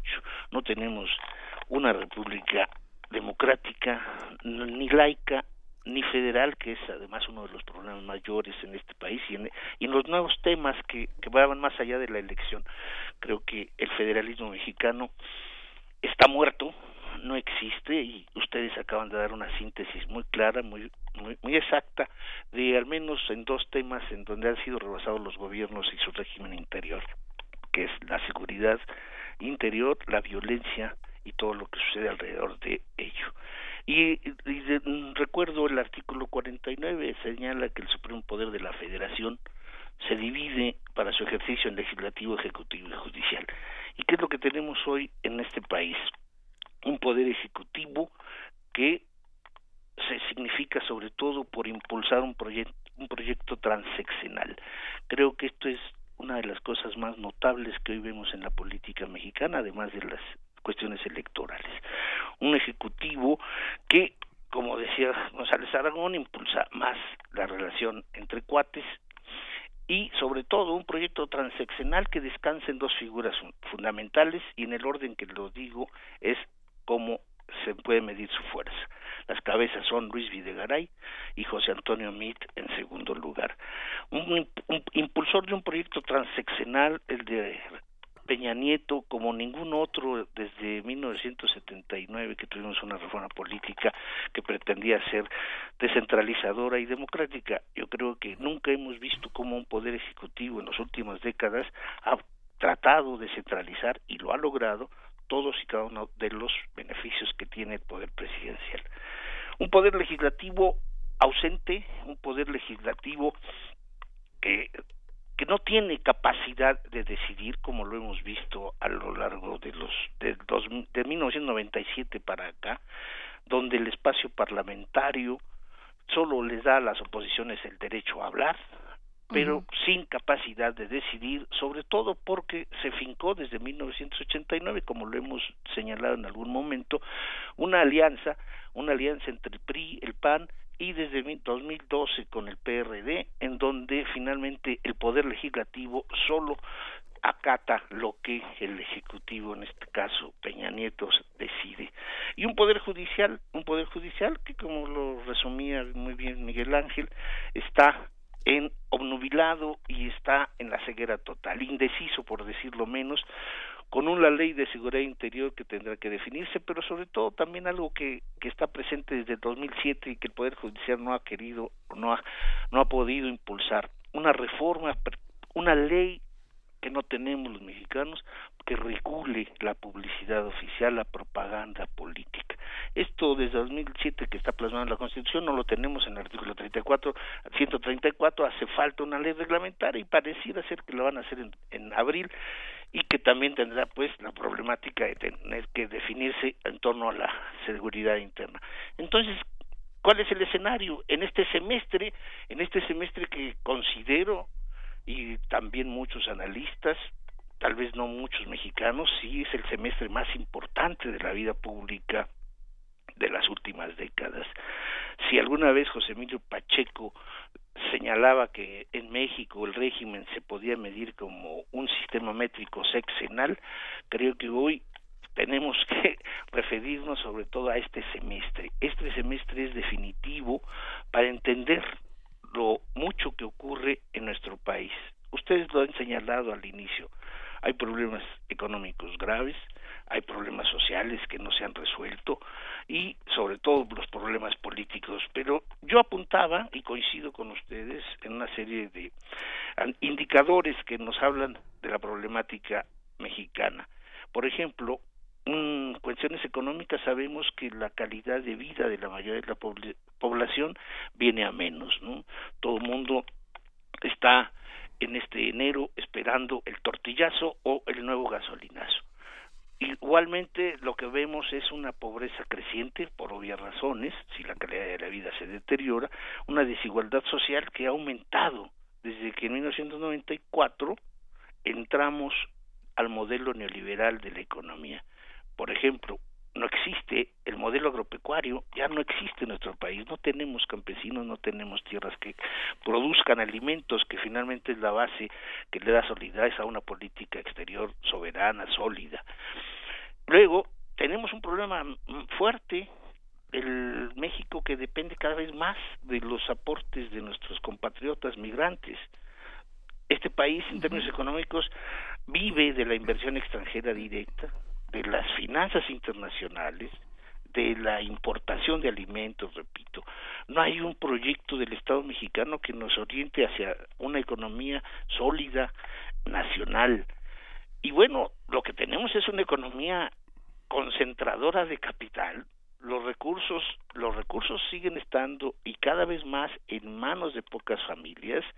Y el proyecto transaccional de Peña Nieto creo que se ejemplifica y es el modelo que ellos han querido conseguir. El ejemplo avasallador lo da el nuevo aeropuerto. Es un el proyecto de infraestructura más ambicioso de este sexenio. No solamente les va a garantizar la transexanialidad del régimen, sino que lo que confirma sobre todo es que en nuestro país existe una élite de contratistas, de hombres muy favorecidos por el poder, de políticos favorecidos por el desarrollo económico, como las familias Slim, como las familias Alemán, como las familias Hank, Salinas de Gortari, y el aeropuerto internacional reúne a todos estos grandes apellidos de la política y la economía mexicana. Es decir, tenemos una economía en donde el contratismo favorece sobre todo a la cúpula política del prismo, de ahí pues que tengan mucho interés en estos próximos meses de hacer un sexenio de 12, 18, 24 años, en donde, bueno, obviamente se está privilegiando los intereses de una élite, una élite que viene de años atrás y que se reconstruye, sobre todo con lo que algunos han identificado también con un escenario de reconstrucción del autoritarismo. Una, una reconstrucción del autoritarismo que en términos jurídicos lo establece las nuevas disposiciones que en materia de seguridad pública, recuerden ustedes que el, hay una intención por hacer que el primero de julio, además de la elección, haya una consulta popular sobre si los mexicanos deseamos un mando único en todo el país. Esto me parece que es el inicio fáctico de un régimen autoritario más ligado a los intereses de el marco de la defensa y de la marina que a los intereses ciudadanos. Y los problemas sociales, sí lo decías muy bien, Juana Inés, los índices de violencia. Índices de violencia en donde están, figuran lo ha señalado los representantes de las organizaciones defensoras del periodismo internacional, México es el primer lugar de asesinatos en donde ocurren de periodistas y obviamente también de mujeres y claro, de movilizaciones sociales. No, no debemos de olvidarnos, de acuerdo con las cifras del INEGI, sí, del INEGI, uno de cada cuatro homicidios en México durante los últimos 27 años se cometieron durante el sexenio actual de Enrique Peña Nieto. Son más de 100.000 ejecuciones que ocurrieron en este país entre 2012 y 2017 que finalmente terminó. Yo creo que este es un problema grave, grave sobre todo porque los expertos nos han estado señalando que en estos en este sexenio lo que hemos visto es un reacomodo de los cárteles del narcotráfico, de las organizaciones criminales y sobre todo con la, la ejemplar, ¿no? cuestión que no se soluciona del caso Chihuahua sí creemos que la narcopolítica se extiende y obliga a reflexionar en el papel que tiene en el aspecto social el futuro mexicano. Y me refiero sobre todo a la negligencia, la corrupción, que me parece que este es uno de los fenómenos más interesantes, sobre todo porque podríamos tal vez medir en el 2018 o en este semestre primero, preguntarse hacia dónde se ha canalizado la ayuda espectacular ¿no? que se hizo a partir de los sismos del septiembre pasado. Creo que ahí hay un hay una hay una mínima raíz, hay una mínima esperanza que todos ustedes mismos lo comentaron en muchos de los programas, sus invitados, sobre el papel que pueden jugar los jóvenes en este futuro, en este semestre. Los jóvenes en las elecciones podría ser un tema muy importante, pero sobre todo deberíamos de intentar eh, insistir, reflexionar, estudiar si lo que sucedió en septiembre de 2017, es decir, ese exceso de solidaridad juvenil, se convierte finalmente en un testimonio de participación política que creo yo que para contener la negligencia de la administración pública y la corrupción en la que vive el país sería una de las grandes lecciones que podríamos tener en este semestre. Con esa disciplina, con ese orden que exhibieron los jóvenes hace tres meses, se recuperaría, se recuperaría mucho el liderazgo y sobre todo el sentido de la política. ¿no? Ojalá, como lo decía también alguna vez, se lo escuché decir a Juan Villoro, ojalá se expresaran como el partido del temblor, estos jóvenes que fueron increíblemente generosos en septiembre, lo fuesen sobre todo porque son las mayorías de este país hoy día y nos pudieran dar otro otro aliento más a los que en términos generacionales no pudimos o fracasamos para tratar de modificar las estructuras sociales y económicas de México. Y bueno, y finalmente, los aspectos políticos. Los aspectos políticos yo creo que son verdaderamente graves, muy, muy, muy graves. Está la, imagen del estercolero en la política nacional es válida, sobre todo cuando uno revisa el quehacer de los partidos, el quehacer de las alianzas o el tipo de orientación que tiene la política hacia la sociedad mexicana. en las gubernaturas, por ejemplo, los partidos divididos todos, ¿no? Por primera vez tenemos un partido político que el Partido Rosa Institucional que puso como candidato presidencial a alguien que no es militante del PRI. En segundo lugar tenemos una una alianza, una alianza muy muy extraña que se que se define como Alianza por México al frente, lo que signifique, ojalá Monsiváis viviera para que nos dijera cómo está esto, una alianza del PAN, una alianza del PAN, este, PRD y Movimiento Ciudadano, que finalmente obliga a reflexionar sobre si ya está en la inanición o en la muerte total el Partido de la Revolución Democrática como el Movimiento Ciudadano y que solamente tendrá como cabeza a un personaje interesante, sobre todo por su juventud, que conducirá la alianza hacia la elección presidencial. Y otra alianza que todavía nos sorprende más y que ha sido, vamos, enjuiciada severamente por, por algunas, sobre todo por la corriente lésbica y gay, que es sobre todo la de Juntos Haremos Historia, en donde está presente Morena, PT y el PES, ¿no? Un, una alianza extrañísima, pero sobre todo por lo que yo decía, pues finalmente el artículo 40 ya no ya no se aplica, no tenemos una república laica, ya a cualquiera de nosotros nos, nos da ya no, no, no consideramos que sea importante que los evangélicos participen en la política como lo están haciendo y como además se les refrenda por parte de la antigua o llamada izquierda. Esos son son algunas de las cosas que importan mucho, que creo yo se pueden manifestar con varias problemáticas. No se me olvida, por ejemplo, mencionar que en términos sociales, económicos y políticos, recordemos que en este semestre, digo, en este en este año se inicia el gasto más extraordinario de la historia mexicana en cuanto a financiamiento político electoral. Se va a gastar 15 mil millones de pesos en cuanto a recursos federales y estatales en dinero y especie este país en seis meses. 2.500 millones de pesos al mes. Esto es algo verdaderamente extraordinario. Lo que representa el financiamiento que van a recibir en un semestre los partidos y las elecciones es una cuarta parte del financiamiento del gasto de defensa de este país que está en ascenso cada año.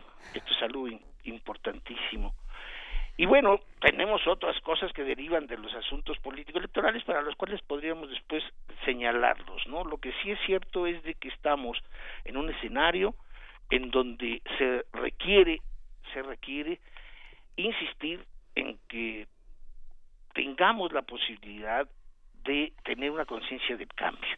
Creo que tenemos que hacer todo lo necesario desde cualquier foro, desde cualquier lugar, para poder impulsar la conciencia del cambio en donde las instituciones al menos modifiquen esas costumbres perversas, donde ya no tengamos que estar siempre cuestionando a las instituciones precisamente por su ausencia, por su ausencia. Y yo creo que esto es algo que, que llevará a que en pocos meses nosotros vayamos descubriendo sobre todo si el grado de impunidad política que existe hasta ahora en este país y que tienen los poderosos, pues se elimina. La confianza institucional se recupera o seguimos en más de lo mismo, pero que podría ser todavía un escenario mucho más catastrófico de lo que algunos nos imaginamos. Creo que estos son más o menos algunas de las cosas que, que yo he podido reflexionar después de ver tres meses desde el inicio del proceso electoral y me preocupan me preocupa sobre todo que no haya de veras a mí me preocupa que en México todavía la indignación o la protesta no esté presente. Y tal vez finalmente Juana Inés, eh, Miguel Ángel, hay un hay un espacio que tenemos que redefinir en el futuro y sobre todo para los próximos para los próximos meses y para los años que vienen, ¿no? Y en qué fijarse, ustedes me preguntaban, ¿en qué fijarse? Yo creo que hay que fijarnos en este semestre en lo que va a ocurrir al interior de las entidades federativas. Yo creo que hoy más que nunca el modelo centralizador de la política, de la economía, de las cuestiones jurídicas nos va a llevar precisamente a que se reanime la indignación en las entidades federativas. Hay varias, cito nada más las más importantes y trascendentales, sobre todo por la corrupción. Nayarit, Tamaulipas, Veracruz, Chihuahua, Coahuila, Quintana Roo, Sonora, Sinaloa, por ejemplo, en donde en los últimos años la población de esos lugares no han tenido más que más que leer que sus gobernantes son lo más corrupto y significativo de la impunidad. Esto me, parece que será muy importante valorarlo, pues y lo valorarán yo creo que las sociedades locales. El caso de Oaxaca, el caso de Morelos, el caso de la Ciudad de México con los terremotos también habrá que verlo y algo me dice que sí va a ocurrir algo muy importante, sobre todo en las regiones mexicanas, cuando uno revisa las propuestas que están haciendo los diferentes partidos para la integración de senadores y gobernadores. Es creo una de las pocas ocasiones en donde la clase política local está demandando y exigiendo posiciones que en otros tiempos no se hacía. Quizá tal vez porque el régimen peñista está sobre todo preocupado por la transeccionalidad y le preocupa más la presidencia. Pero creo que los brotes de indignación y protesta, si se ven en este semestre y en este año, van a ser en las entidades federativas y creo que más de la mitad de las entidades federativas tiene problemas muy muy serios en cuanto a la impunidad y en cuanto a la corrupción, pero sobre todo creo yo que por ahí la indignación y la protesta resurgirán. Pues eh, es, es, un panorama bastante eh, bastante complejo el que el que planteas Álvaro. Me, me, quedo con un par de cosas, ¿no? Con esto que dices de eh, de qué hacemos con la indignación, porque también pienso que así como en otros en otros procesos electorales podíamos ir a las urnas pensando que nuestro ejercicio electoral iba a cambiar algo creo que no es necesariamente el espíritu que se tiene ahora. O sea, habrá que ver, eh, lo, lo, platicaremos, espero, en, en agosto de, de este año, pero eh, habrá que ver quién se presenta y, y cómo se presenta y por quién se presenta, ¿no? Porque no parece ser que, que el proceso electoral eh, anuncie un cambio, o sea, la, la, vía, ¿no? Parece ser que la vía vendrá, de, si viene de los ciudadanos. Sí, esta es, es, una de las cosas que pues, creo que está en la mesa de la discusión. Pareciera ser que las propuestas que ahora tenemos no, no significan una alternativa y no significan alternativa porque hasta ahora no están mostrando mayor interés que simple y sencillamente alcanzar el poder. Y esto pues beneficia a los mismos, beneficia a los cuates y se reparten en cuotas el, ese mismo poder pero creo que la protesta tendrá que ser de de la sociedad, sí, o sea, he, visto en las últimas semanas, por ejemplo, cómo en Argentina se indignan por la presentación de una ley jubilatoria y el enfrentamiento con la policía y la movilización de todavía de los organismos sindicales es muy fuerte, muy eh, toda la discusión se hace presente en la radio y en la televisión argentina. Y en México, en México ante una ley como la de la seguridad interna o como algo mucho más terrible que es precisamente la formación de un mando único en toda en toda la nación de la seguridad policiaca en manos de los militares no se diga absolutamente nada. Esto me parece que es, es muy extraño y bueno, obedece sobre todo explicable lo que muchos lo hemos señalado, sí, es el control férreo que tiene el régimen mexicano sobre los medios y aparatos de comunicación, o sea, son, son casos aislados, Radio UNAM u otros, pero creo que necesitamos estar mucho más alertas. Creo que esta manera de endilgarnos un modelo transeccional, autoritario, tiene que ser frenado. Uh -huh. Y no lo encuentro más que en eso, en la protesta y en la indignación. Pero no hay consecuencias de la protesta, no hay, no hay, herramientas, digamos, la ciudadanía no tiene medios de comunicación, la ciudadanía no trabaja eh, en conjunto con los legisladores, los legisladores prácticamente de manera permanente dan la espalda. Ahora, hay un, hay un paréntesis eh, de la administración panista que gran, hay una parte en la que el, el, PRI recibe también una, en, en, el gobierno, recibe los saldos de la administración de Calderón, la cantidad de crímenes y de, y de reestructuración de uh -huh. la guerra del narco y la delincuencia organizada, este, la, la, cantidad de crímenes que se le contabilizan al sexenio de Peñanito también se, se, se, creo que tienen una cuenta trazada con el panismo, ¿no? Sí. Ahora, por otra parte, también la administración pública federal sí ha hecho más transparentes, con todo y que ha vulnerado muchísimo la parte laboral, ciertas carreras de, de, funcionarios que están bajo un modelo de administración pública federal que si bien construyó el prismo, hay destacados panistas que en la administración pública han demostrado el mismo compromiso que muchas personas que llegaron con el prismo, que hay una parte profesional de la, de la administración pública que es importante señalar, ¿no? El que no se identifique a mí con un prismo me parece muy relativo, digamos, a mí me parece un hombre muy priista, ¿no? Con todo y que tiene modelos de, de, profesionales que no, no, encuadrarían en los modelos de corrupción que estamos acostumbrados a ver en este partido cínico que ha administrado esta parte. ¿Merecería ser priista? ¿Es lo que dices? ¿Merecería ser priista a mí? Pues yo creo que sí, es un priista consumado, ¿no? Es un hombre dócil, este, un técnico de bueno, es esto de lo que hablaba, eh, a lo que se referían... Eh, eh, Álvarez y Casa al hablar de eh, cómo la política se ha vuelto priista, la política mexicana se ha vuelto priista. Eh, el priismo, digamos, ha permeado el resto de la política. Sí, pero yo creo que esto forma parte de la historia cultural mexicana. O sea, yo creo que quienes han insistido en grandes transformaciones o que las pequeñas transformaciones deben ser valoradas, estos que han insistido mucho en la transición democrática, de que sí es cierto, hay, hay funcionarios hispanistas más responsables, transparentes en el ejercicio del poder, sí es cierto que las instituciones eh, a veces acuden y son generosas en el auxilio de la sociedad, pero yo creo que esto es lo mínimo que ocurre, Miguel Ángel, Juan Inés, yo creo que el modelo, el modelo mexicano, no, y cuando hablamos de un proyecto transeccional, ah, este, compactado, discutido desde 1989 en las oficinas de Los Pinos entre los panistas y Salinas de Gortari, lo estamos viendo. Yo no me olvido de que del 2000 al 2012 hay una responsabilidad de los panistas en cuanto a la violencia y en cuanto a las desapariciones, pero forma parte del mismo proyecto. Hasta ahora ningún panista ha reivindicado, por ejemplo, no que hayan sido diferentes no han sido diferentes del prismo, son, son aliados, son, son aliados y esto sí lo tiene que entender la población.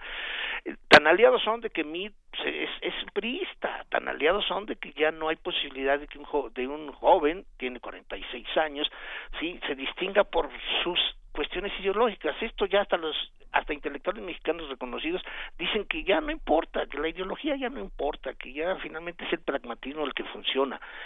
Y, y yo creo que esto es es, es, muy serio, es muy serio. Yo no, yo no puedo aceptarlo, sobre todo porque estoy viendo que es un proyecto que está encaminado sobre todo a anular la pluralidad, a anular la tolerancia, a anular la discusión de, de temas profundos y dejarlo todo en manos de los cuates, dejarlo todo en manos de los hábiles tecnócratas, de los insignes e ínclitos este, políticos ¿Y, qué tenemos? Lo que tenemos hoy es el acabose en la política. Vean ustedes, por ejemplo, el número de gobernadores panistas que no están con su candidato Anaya. Sí, son tres o cuatro muy importantes, pero también senadores. Es un partido fracturado y fracturado sobre todo en las entidades donde mayor éxito tuvieron en la historia. Sí, hay un grupo de panistas, Felipe Calderón, Diego Fernández de Ceballos, que van a apoyar a mí, que van a apoyar a mí y esto pues nos, nos hace reflexionar sobre si es posible que el modelo transaccional que se apostó desde el 89 esté dando los resultados que se querían, es decir, un modelo bipartidista, un modelo bipartidista en donde no tenga mayores dificultades la población en votar por uno u otro, es un estilo que debe tener continuidad, es un estilo que debe de mejorar la economía personal. Y señores, no se preocupen por más. Eso es lo que el modelo ha querido hacer y está y estás creo que lográndolo, porque ya no estamos discutiendo ¿no? las posibilidades de un modelo de izquierda. Finalmente este ya también desapareció. Entonces creo que sí lograron para el 18 y para el 21 y 24 hacer que los mexicanos solamente estemos en la discusión sobre la continuidad y las mejoras, las mejores pequeñas que tienden a darle la posibilidad de entrar a las universidades, ¿no? Universidades que ahora son exitosas porque hay postdoctorados, sí, postdoctorados sin trabajo. y cosas de estas, ¿no? también en la cuestión económica o social hay muchos tipos de ejemplos, pero yo creo que, que es un modelo que hay que cuestionar, es un modelo que hay que derribar, es, es un modelo que no puede seguir porque finalmente creo que las generaciones de ahora no se lo merecen, las generaciones de ahora merecen sí un modelo de transparencia, un modelo en donde tengamos lectores y ciudadanos informados, ¿no? Con una cultura política democrática mm, fortalecida, o no la tenemos, no la tenemos, donde impere la ley, sí, pero donde impere también la ética de la responsabilidad, como decía Weber, ¿no? Y lo que no tenemos hoy es eso, no es una eh, hoy la mayoría de la gente solamente piensa que la democracia es el método para elegir a los gobernantes y yo creo que no, yo creo que nuestra convivencia política, si va a ser civilizada, tiene que tener otras maneras, otros anhelos, sí, que no estén en lo que hasta ahora estamos viendo. Y yo creo que hay que también reflexionar una cosa, ¿no? O sea, para, para aquellos que, que cuestionamos con, con mucha seriedad la alianza la alianza de Andrés Manuel no creo que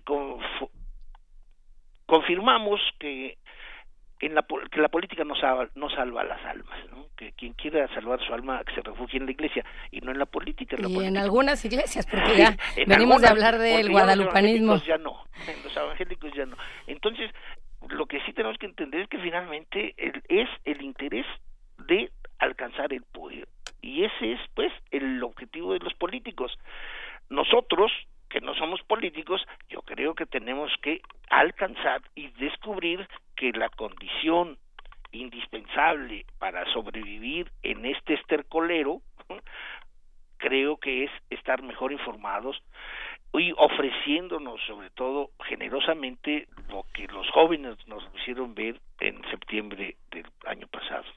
No, creo que eh, ahí diferiría de ti, Álvaro Arreola, en el hecho de que sí somos políticos, digamos, tenemos que ser entes políticos y como universidad y como formadores de generaciones que, que son quienes están frente a un grupo o quienes están dentro de un eh, instituto de investigación, quienes están en una universidad, bueno, pues eh, tenemos también que entender la dimensión política de nuestras acciones, que no va a pasar por la, por la política profesional, digamos, pero que sí tiene que pasar por una conciencia de el, el hombre como ser político. Claro, no, Juan, es lo que decía, ¿no? Pues, la conciencia del cambio. Yo creo que es lo que tenemos que comunicar, que tenemos que siempre, siempre estar presentes de que necesitamos cambiar el ser humano necesita cambiar, transformarse constantemente y yo creo que lo que vemos en cuanto al escenario nacional es la quietud, ¿no? Una quietud que ya lleva muchos años, muchas décadas y no sé de qué, de qué manera pueda redescubrirse y creo, mi apuesta es de que por lo que está significando las alianzas y los rompimientos a nivel regional es por ahí donde veremos muchas cosas nuevas y que parece que pueden ser importantes no es decir las élites regionales pueden darle vida a un nuevo proyecto nacional pues bueno, lo, lo, seguiremos conversando. Muchísimas gracias, Álvaro Arreola. Esperamos eh, platicar contigo eh, pues de manera constante durante este año y te deseamos un muy buen año. Igualmente, Juana Inés, Miguel Ángel, feliz año. Hasta pronto. Hasta muy bien. Nos vamos a escuchar, ah, mira, un, un éxito. Sí, un guapango de Pablo Moncayo en la versión de Edgar Navarro. Adelante.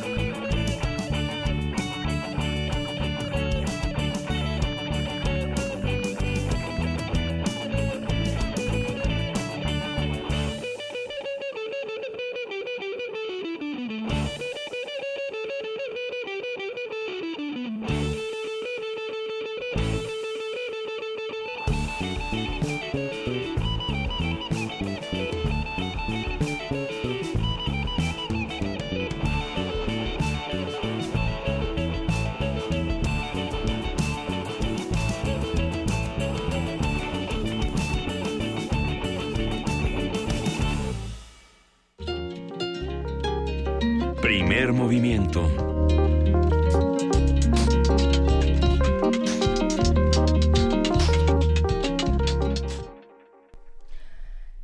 Ocho de la mañana con 57 minutos, este, esta versión del Guapango de Moncayo. ¿Qué les pareció? Acuérdense que estamos en arroba P Movimiento, en Primer Movimiento, en Facebook, en el 55 36 43 39 ya está Uriel dispuesto a contestar todas sus llamadas y eh, por supuesto también en primer movimiento unam arroba gmail.com si nos quieren escribir, si nos quieren mandar postales sonoras, si nos quieren contar, mandar su composición de mis vacaciones. Sí. ¿Ya tienes tu composición de Ya, mis vacaciones? ya. Estoy intentando hacer un álbum selectivo de fotos. Eh, de fotos mentales, de, De, fotos, no, de fotografías que tomé con un, y ponerles pie de foto y este. tu foto con los Reyes Magos. Exactamente. Por, por cierto, por eso no está Luisa, porque está en la Alameda este, Trabajando. trabajando con su trineo. Así es que si quiere ir usted a visitar a Luisa, ya no, ya nada se hace en la Alameda. No, ya no, ya no hay permiso. Ya todo es en el Zócalo. Sí. Pero ya no hay Reyes Magos. Si hay Reyes Magos en el Zócalo, hay un hasta el próximo viernes, 5 de enero, se va a poder hacer hasta las 6 de la tarde una entrega de las cartitas de los niños en los buzones que van a ser eh, mandadas a través de globos de gas este, al, al cielo para que los, les traigan un regalo. Ayer hablábamos de esto y hablábamos de los estos globos biodegradables. ¿Por qué Ah, no sí, usaron a los sí. empleados de correo que también son biodegradables y que nadie les hace caso? Sí, claro. Hubiera sido más interesante el ejercicio con los empleados del Servicio Postal Mexicano, yo digo, pero, pero bueno, por suerte yo no soy ni jefa de gobierno ni tengo ningún puesto. Por lo pronto, ya nos vamos a la tercera hora de primer movimiento. ¿Cuánto, cuánto dura este corte, Frida? ¿Cinco minutos? Bueno, lo que sigue son puros anuncios de, o, o casi puros anuncios de los precandidatos a las elecciones. Así es que puede usted aprovechar los próximos cinco minutos para ir a hacer lo que tenga usted que hacer y nos vemos de vuelta a las nueve y cinco aquí en la tercera hora de primer movimiento. Primer movimiento. Hacemos comunidad.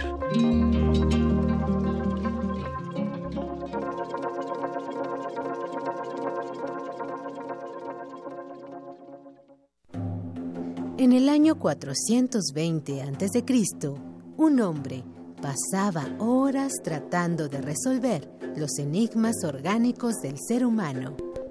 Hoy, gracias a él, lo último sobre investigación y salud llegará a tus oídos. Hipócrates 2.0. Investigación y vanguardia en salud. Escucha esta serie coproducida por el Programa Universitario de Investigación en Salud y Radio UNAM todos los martes a las 18 horas por el 96.1 de FM. Radio UNAM. Experiencia sonora.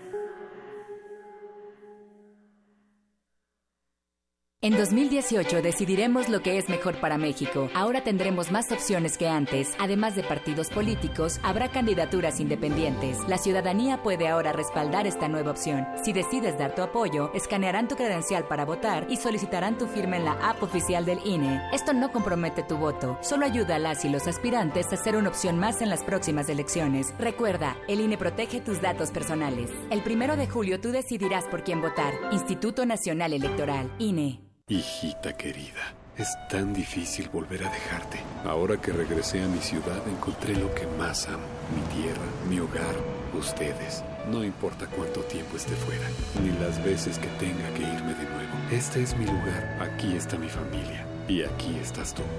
No importa en qué país estés, este 2018 vota por lo que más amas. Credencialízate, regístrate y vota para la jefatura de gobierno. Infórmate en www.votochilango.mx, Instituto Electoral Ciudad de México. Hablan José Antonio Midi y su esposa Juana Cuevas. En estas épocas repetimos las mismas palabras. Esperanza, paz, armonía, afecto, amor y familia. Pero muchas veces parece que cuando acaban las fiestas nos olvidamos de ese sentimiento que vivimos en esta temporada. Te queremos proponer algo. ¿Qué te parece si hacemos que este sentimiento dure todo el año? ¡Feliz, Año Nuevo! José Antonio Mid, precandidato del PRI a la presidencia de la República. Mensaje dirigido a los miembros de la Convención Nacional de Delegados. PRI. Allá afuera pasan cosas que sentimos fuera de nuestras manos. ¿De qué tenemos que pedir perdón? ¿De no morirnos de hambre? Creemos que solo pertenecen a los políticos. Hemos sido tolerantes hasta exceso de Pero en ese mundo controlado por una minoría. Los de la mayoría tomamos las decisiones. Esto es un fanzine sobre la agenda pública y tus derechos en ella, a ritmo de cumbia y salvaje pop. pop.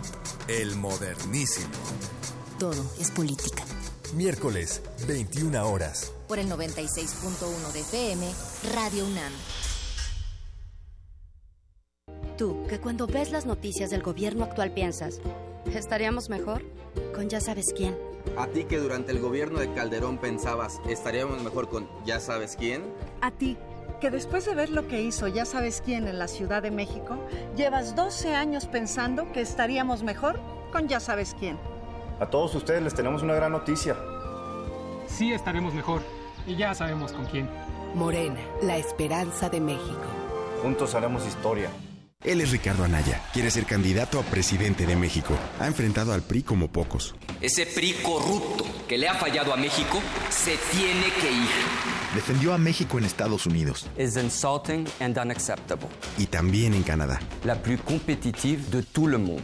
Siempre tiene presentes a sus hijos y a su esposa. Para él, las familias mexicanas son lo más importante. Escribamos juntos una nueva historia. Ricardo Anaya, precandidato a presidente de México. PAN. Mensaje dirigido a militantes del PAN. Habla Ricardo Anaya. El año que entra será un año de muchos retos. De corazón te deseo que cumplas todas tus metas. Que si estás enfermo o enferma, te mejores. Hagamos lo posible porque el año que entra nadie tenga hambre, tenga frío o se sienta solo. El año que entra cambiemos la historia. Ricardo Anaya, precandidato a presidente de México. Movimiento Ciudadano. Mensaje dirigido a militantes dentro del proceso de selección de candidato a presidente de la República de la Coalición por México al frente en términos de la cláusula cuarta del convenio. Testimonio de oídas. Música nueva en voz de sus creadores. De sus intérpretes. Un autorretrato sonoro de la música de hoy. Escúchanos por el 96.1 de FM los martes y jueves a la 1 a.m. o en su retransmisión los sábados y domingos también a la 1 a.m.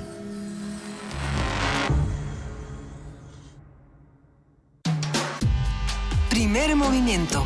Podcast y transmisión en directo en www.radio.unam.mx.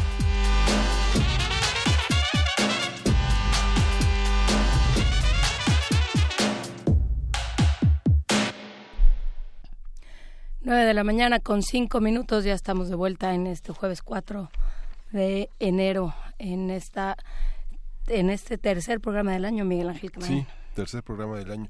Hoy eh, extraditan a, a Borges, será el 14 gobernador que tendrá que rendir cuentas sobre su sobre el mal gobierno, sobre la manera de despojar a los quintanarroenses de su de sus de su patrimonio.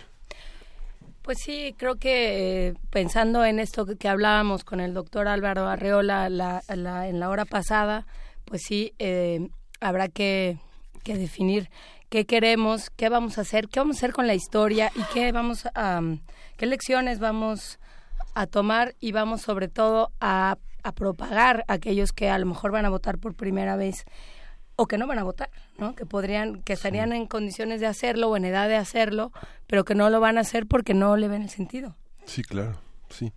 Y bueno, en esta en esta vocación de hacer comunidad con con ustedes, con nuestros radioescuchas, cuéntenos cómo cómo va el proceso electoral en sus estados, en en, sus delegaciones, ya van a tener alcaldías, eh, cómo cu- cuáles son las problemáticas que vale la pena discutir con nosotros y en este espacio discutir públicamente desde la universidad. Pues bueno, por lo pronto, eh, lo que esperamos sus, sus llamadas y por supuesto sus comunicaciones y les agradecemos muchísimo que ya estén en contacto con nosotros. Gustavo Martín dice que no le gustó el guapango de Moncayo, R. Guillermo dice que sí, y bueno, tenemos, tenemos de todo. Pero por lo pronto nos vamos a más música. Miguel Ángel, ¿qué tenemos? vamos a tener de Ave Sol, Meet the Extraordinary. Encuentra lo extraordinario. Adelante.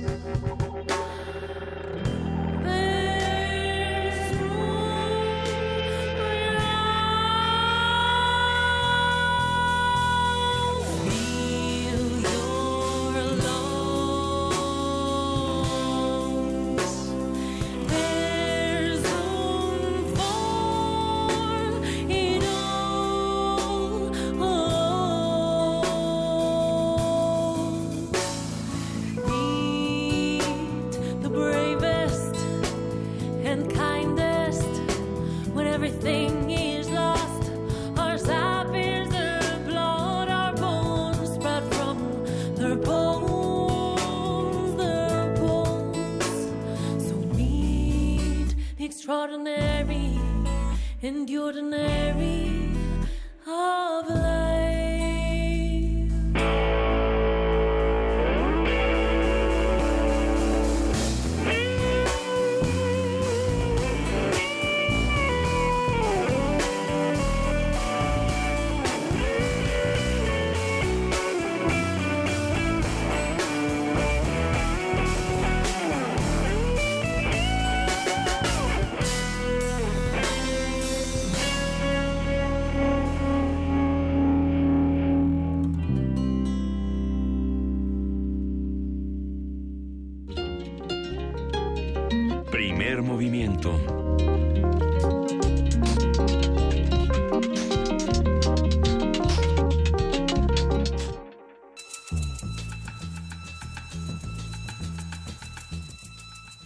hora de poesía necesaria.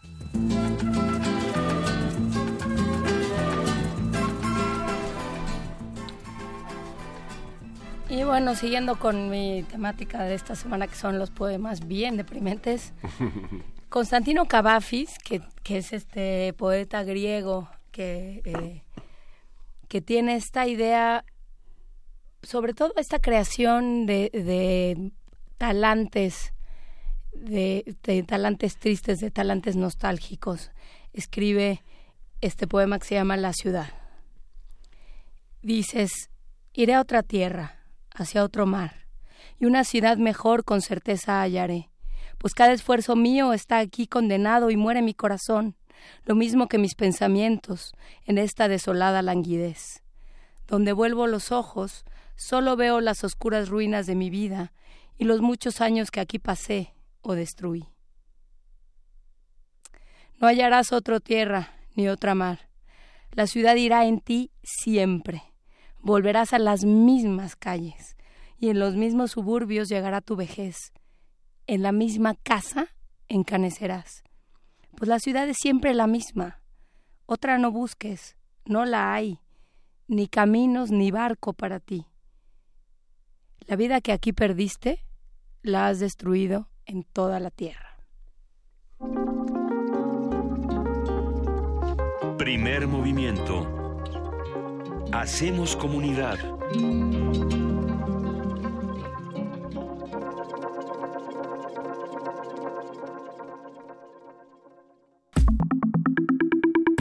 La mesa del día.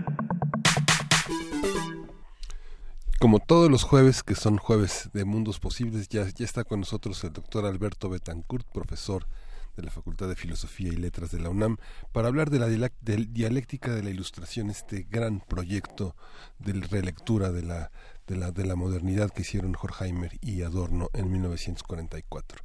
Un libro de los más representativos de la Escuela de Frankfurt. Buenos días, Alberto, ¿cómo estás? Hola Miguel Ángel, ¿qué tal? Muy buenos días. Eh, Juana Inés, ¿cómo estás? Buenos días. Muy bien, feliz año para ti, Alberto Betancourt. Nos da mucho gusto comenzarlo contigo. Muchas gracias. Igualmente, pues espero que nuestros amigos del auditorio hayan pasado una feliz Navidad y que entre todos nos propongamos tener un combativo y lo más lúcido posible año nuevo. Y en ese sentido, como el día de hoy los estoy saludando desde los linderos de lo que fue la fundidora Monterrey, en esta tierra regia, contradictoria, que pues en buena medida ha sido emblema de lo que ha sido un mundo construido por la visión empresarial, digamos, eh, una ciudad y un estado en el que los patrones han construido y remodelado el mundo en función de sus intereses. Esta ciudad que es también emblema del sindicalismo blanco, de la intervención de los patrones en las organizaciones de los trabajadores para controlar las relaciones laborales, pero que simultáneamente es una ciudad de grandes movimientos populares, de mucha resistencia obrera, de tradiciones eh, de mucha combatividad y defensa, por ejemplo, del sufragio efectivo, pues me pareció que podríamos recibir el año, no sé qué les parezca, Juan Inés y Miguel Ángel, tratando de buscar la visita a este libro, La dialéctica de la ilustración de Teodoro Adorno y Max Horkheimer, en el que se hace una reflexión sobre la importancia del pensamiento crítico en el mundo contemporáneo. No, no sé qué opinen ustedes, pero yo creo que nosotros estamos viviendo en una época histórica en la que un bloque histórico muy concreto está impulsando un pensamiento conservador, podríamos decir un sentido común conservador, que voltea a ver con suficiencia a cualquiera que evoque, no sé, la Revolución Francesa o la Revolución de Octubre. Estoy ahora, desde luego, evocando un texto maravilloso de Frederick Jameson llamado Marxismo Tardío, en el que él señala esta idea de cómo el pensamiento conservador plantea que las revoluciones fueron una especie de interrupción sanguinaria de la marcha del progreso.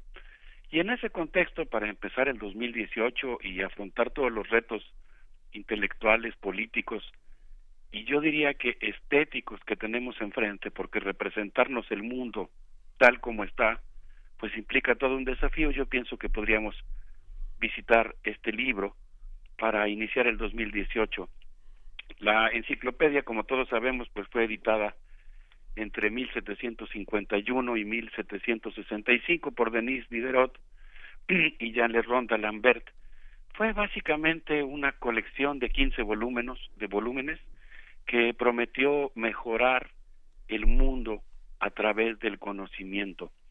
A mí, Miguel Ángel, yo supongo que tú eres conocedor de ese momento de la vida intelectual, siempre me ha asombrado la audacia de los editores, la audacia de atreverse a democratizar y poner el conocimiento, eh, digamos, en libre acceso para la sociedad de masas, que pues Juárez era verdaderamente una audacia que implicaba desafiar la secrecía con la que los maestros de los distintos gremios guardaban sus secretos y desde luego implicaba desafiar al Estado esa audacia casi condujo a la muerte a los editores y desde luego pues eh, implicó muchos riesgos para ellos. Se trataba de un pensamiento desafiante. en un texto que remata ese movimiento llamado La Ilustración, publicado en 1784, el gran Emmanuel Kant prometió que el hombre saldría de su minoría de edad y exhortó a los seres humanos a valerse del entendimiento para terminar con la servidumbre. El gran historiador Eric Hobsbawm dice que el lema de la ilustración proviene justamente de este texto y básicamente se resume en atrévete a saber.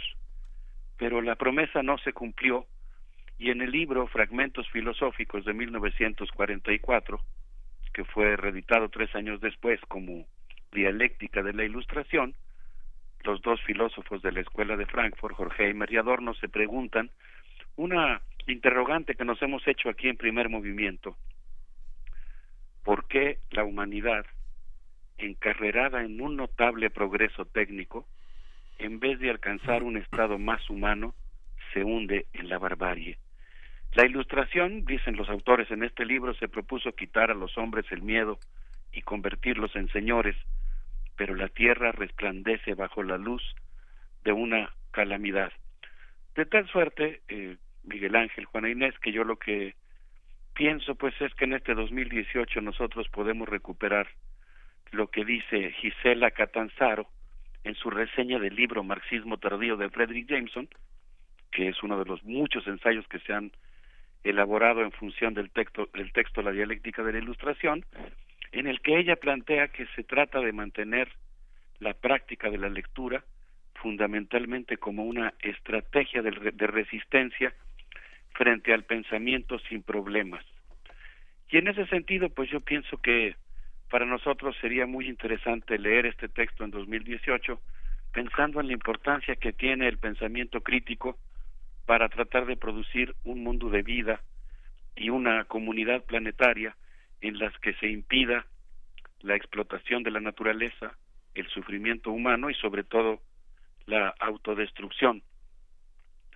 Eh, no sé qué opinas, Miguel Ángel. Yo sé que tú eres conocedor de este texto. Bueno, yo creo que ese texto es uno de los textos pioneros a la, de la revolución contracultural y que la reedición de 1969 marca como un hito en el que prácticamente toda la escuela de Frankfurt es, es como revisitada por los ideólogos fundamentales del 68. ¿no? Así es. Sí, no, yo pienso que es realmente un texto eh, básico, muy sugerente, porque lo que propone, como bien mencionabas al inicio de esta conversación, pues es una relectura completa de la modernidad. Yo quisiera recordar, sé que es un texto el de la dialéctica de la ilustración que se lee en muchas facultades de nuestra universidad, en muchos casos digamos que es un texto básico, ¿no? que se deja en los primeros semestres y sé también que al mismo tiempo pues hay seminarios muy especializados eh, integrados por eruditos que siguen trabajando este texto eh, y en ese sentido pues creo que es un texto digamos vivo con una gran comunidad de lectores en nuestra universidad yo quisiera recordar que en el caso de la ilustración que es un movimiento fascinante estos 17 volúmenes de la enciclopedia fueron concebidos por sus editores fundamentalmente como un artefacto para promover el cambio social. Sus autores lo concibieron como una especie de máquina de guerra contra el despotismo y explicitaron el objetivo de cambiar la manera de pensar de los seres humanos mediante mediante su lectura.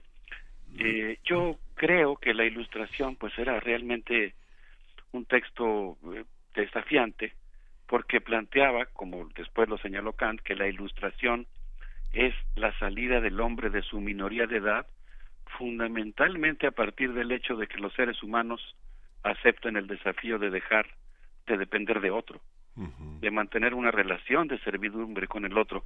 Pero lo que plantean Jorge Eimer y Adorno es que la racionalidad capitalista no nos ha conducido al paraíso. De acuerdo a estos filósofos de la escuela de Frankfurt, la ilustración fue una promesa libertaria incumplida que se convirtió en un cruel positivismo y en un pensamiento patriarcal que practicó el autoritarismo y el monoculturalismo para vencer la superstición. Es decir, que es realmente una paradoja, ¿no? Que el capitalismo produce en la tradición entre en la transición, perdón, entre la modernidad temprana y la modernidad tardía, un conocimiento extraordinariamente sofisticado, muy especializado y fragmentado, pero que en lugar de promover la liberación, pues se convierte en un saber técnico que produce amos y en el que pues el conocimiento se plantea el dominio de la naturaleza. Y en ese sentido pues se convierte en un pensamiento conformista que genera una serie de peligros, un pensamiento que se ha convertido en mercancía y que se somete a los poderes existentes. Y esta renuncia pues genera monstruos. Y en ese sentido, pues yo pienso que el- la visita a este texto de, de Adorno y pues es, un, es una visita interesante porque nos plantea la, digamos, necesidad que tenemos hoy de practicar el pensamiento crítico, un pensamiento sin amos, un pensamiento no conformista y problematizador. Lo que sucede es que este pensamiento es bueno, prueba de que sí se puede escribir después de Auschwitz y que finalmente la, la, la, filosofía alemana no termina, la, historia de la filosofía no termina con, con, con Martin Heidegger, que continúa de una manera hecha jirones con este grupo de filósofos que eran muy jóvenes entonces y que su prestigio se consolidó en los años 60 y 70 y que, y que es una deuda para seguir filosofando, ¿no? Así es, yo creo que co- como bien señalas realmente pues el pensamiento de estos dos filósofos se vuelve digamos un tanto más eh, consultado, más visitado a partir de la década de los setentas y es un proyecto muy interesante, ¿no? Porque justamente hace una reflexión respecto a cómo es posible que un movimiento tan prometedor como la ilustración haya encallado en un fenómeno como el fascismo. Y como lamentablemente nosotros hoy tenemos algo que se parece mucho al fascismo, yo he insistido en sus similitudes y al mismo tiempo en la necesidad de ser cautos en cuanto a los términos que vamos usando para caracterizar, por ejemplo, el gobierno norteamericano actual. Eh, pero bueno, pues en este contexto eh, creo que el texto se vuelve nuevamente muy vigente. No, sé qué les parezca si escuchamos un poco de música. Vamos a escuchar música, eh, Alberto Betancourt, y seguimos conversando. Eh, creo que será interesante platicar eh, en, en un momento más sobre eh, esta idea que teníamos y que, y que se tenía con estas corrientes filosóficas de que la, de que la historia tenía una eh, digamos una una trayectoria determinada y que no iba a parar y que bueno pues en este momento estamos dándonos cuenta de que sí podía, por lo menos si no parar, por lo menos desviarse de manera muy salvaje, pero lo seguiremos platicando. ¿Qué vamos a escuchar? Pues yo les quería proponer, por estar aquí en los linderos de la fundidora Monterrey, que escuchemos al gran silencio con Dormir Soñando y después regresamos a seguir esta conversación. Adelante, Alberto Betancourt. Gracias. Duerme soñando con tus ojos tan plenos despiertos, con tu corazón lleno y radiante, alucinante, tan lleno de amor.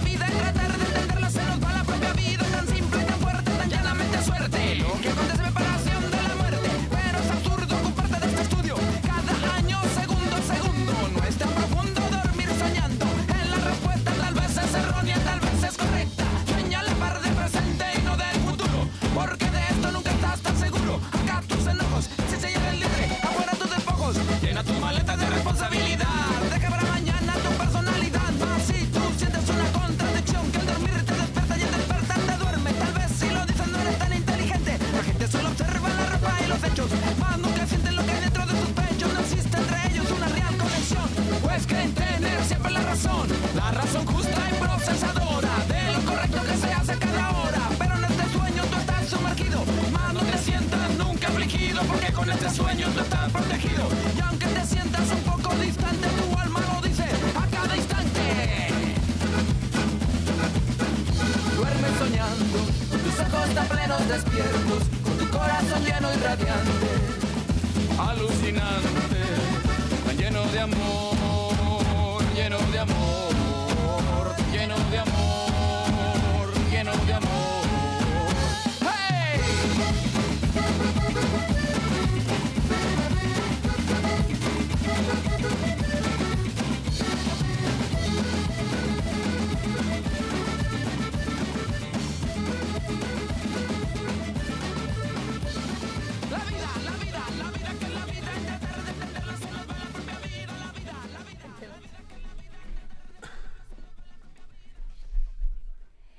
Seguimos con Alberto Betancourt. Estábamos platicando eh, aquí fuera del aire, te extrañamos, Alberto, en la cabina. Estábamos platicando Miguel Ángel y yo.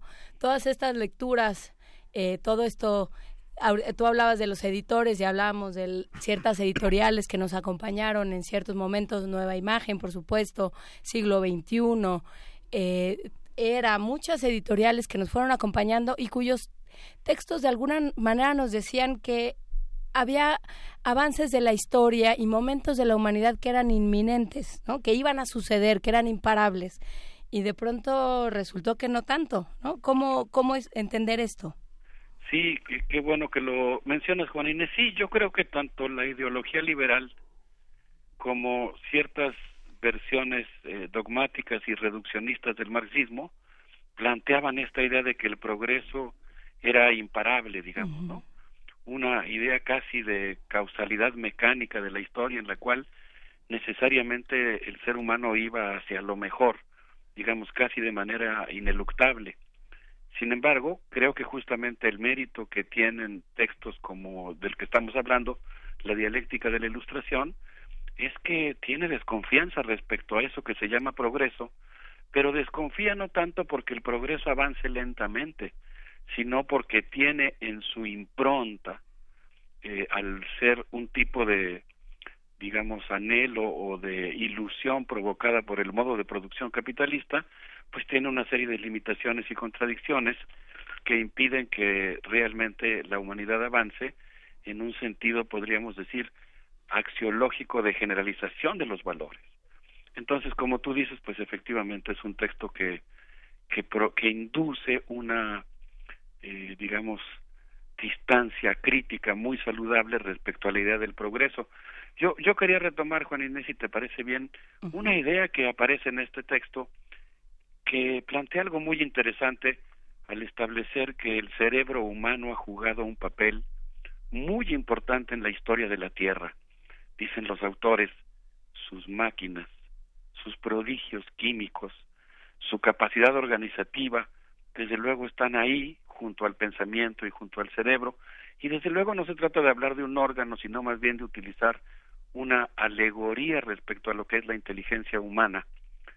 Y en esta alegoría podríamos decir que el cerebro humano ha cambiado nuestra especie y ha cambiado la historia de la Tierra, pero que lamentablemente la especie humana ha usado su inteligencia de una manera instrumental para explotar la naturaleza y para explotar a otros.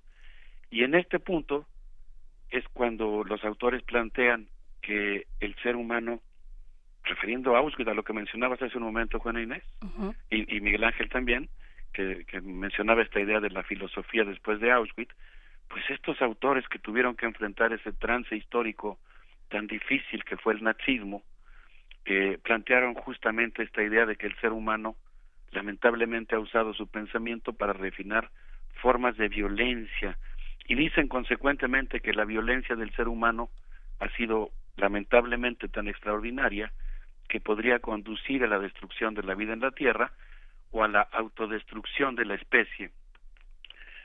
Pero ante esta idea, que desde, desde luego genera horror, y ante la cual pues estamos evocando la alternativa de pensar colectivamente y actuar, estos autores han planteado la idea de justamente de la importancia de un pensamiento crítico que eh, justamente por guardar esta distancia respecto a la ideología dominante deje de ser un pensamiento débil, un pensamiento que ha renunciado a su poder en la historia y que sea un pensamiento que recupere su capacidad de dar vuelcos históricos.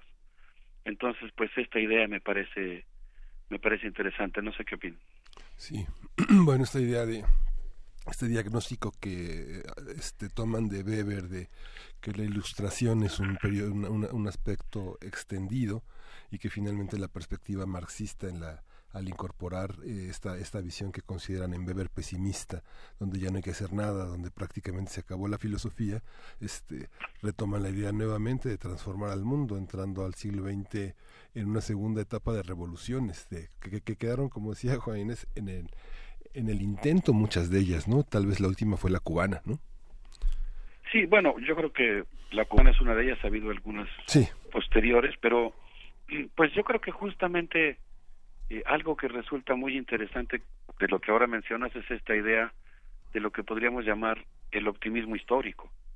Cualquiera de nosotros podría ser una mueca porque ve uno tantas catástrofes en el horizonte histórico que híjole resulta difícil eh, pensar en un en una visión del mundo que se plantee la posibilidad de cambiar las cosas. Pero creo que justamente este texto es una gran argumentación sofisticada y de largo aliento en el sentido de reivindicar el pensamiento revolucionario en estos términos de la posibilidad de dar vuelcos a la historia. Y yo pensaba que para este 2018 que nace tan cargado de retos intelectuales y políticos, yo yo pensaba eh, Miguel Ángel que pues no sé, cuando uno escucha primer movimiento, ¿no? A lo largo de la semana, durante varias semanas, escuchando comentarios tan interesantes como, como ustedes que les toca el privilegio de oírlos completitos, ¿no? Respecto a lo que pasa en, no sé, en Zimbabue, respecto a lo que está pasando en Corea, respecto a lo que está pasando en Medio Oriente, uno se da cuenta que en realidad siempre es un reto intelectual cartografiar la posición que tenemos en el mundo, ¿no? Representar los conflictos geopolíticos que existen en el mundo, tratar de entenderlos y un reto intelectual todavía mayor pues consiste en tratar de encontrar cómo intervenir en la realidad, ¿no? Cómo construir un mundo mejor. Y yo creo que lo que están haciendo Adorno y Horkheimer pues es justamente una muy sólida argumentación sobre la importancia que tiene que el pensamiento no renuncie a esa posibilidad, ¿no? Creo que ellos lo que plantean es que el pensamiento crítico puede jugar un papel muy importante en el proceso histórico para evitar la autodestrucción, para una idea que a mí me, que me gusta mucho, que es justamente reencantar la naturaleza en vez de explotarla, conjurar el sufrimiento humano y superar una forma de organización del trabajo basado en la en la explotación. No sé qué opinas, Juanina.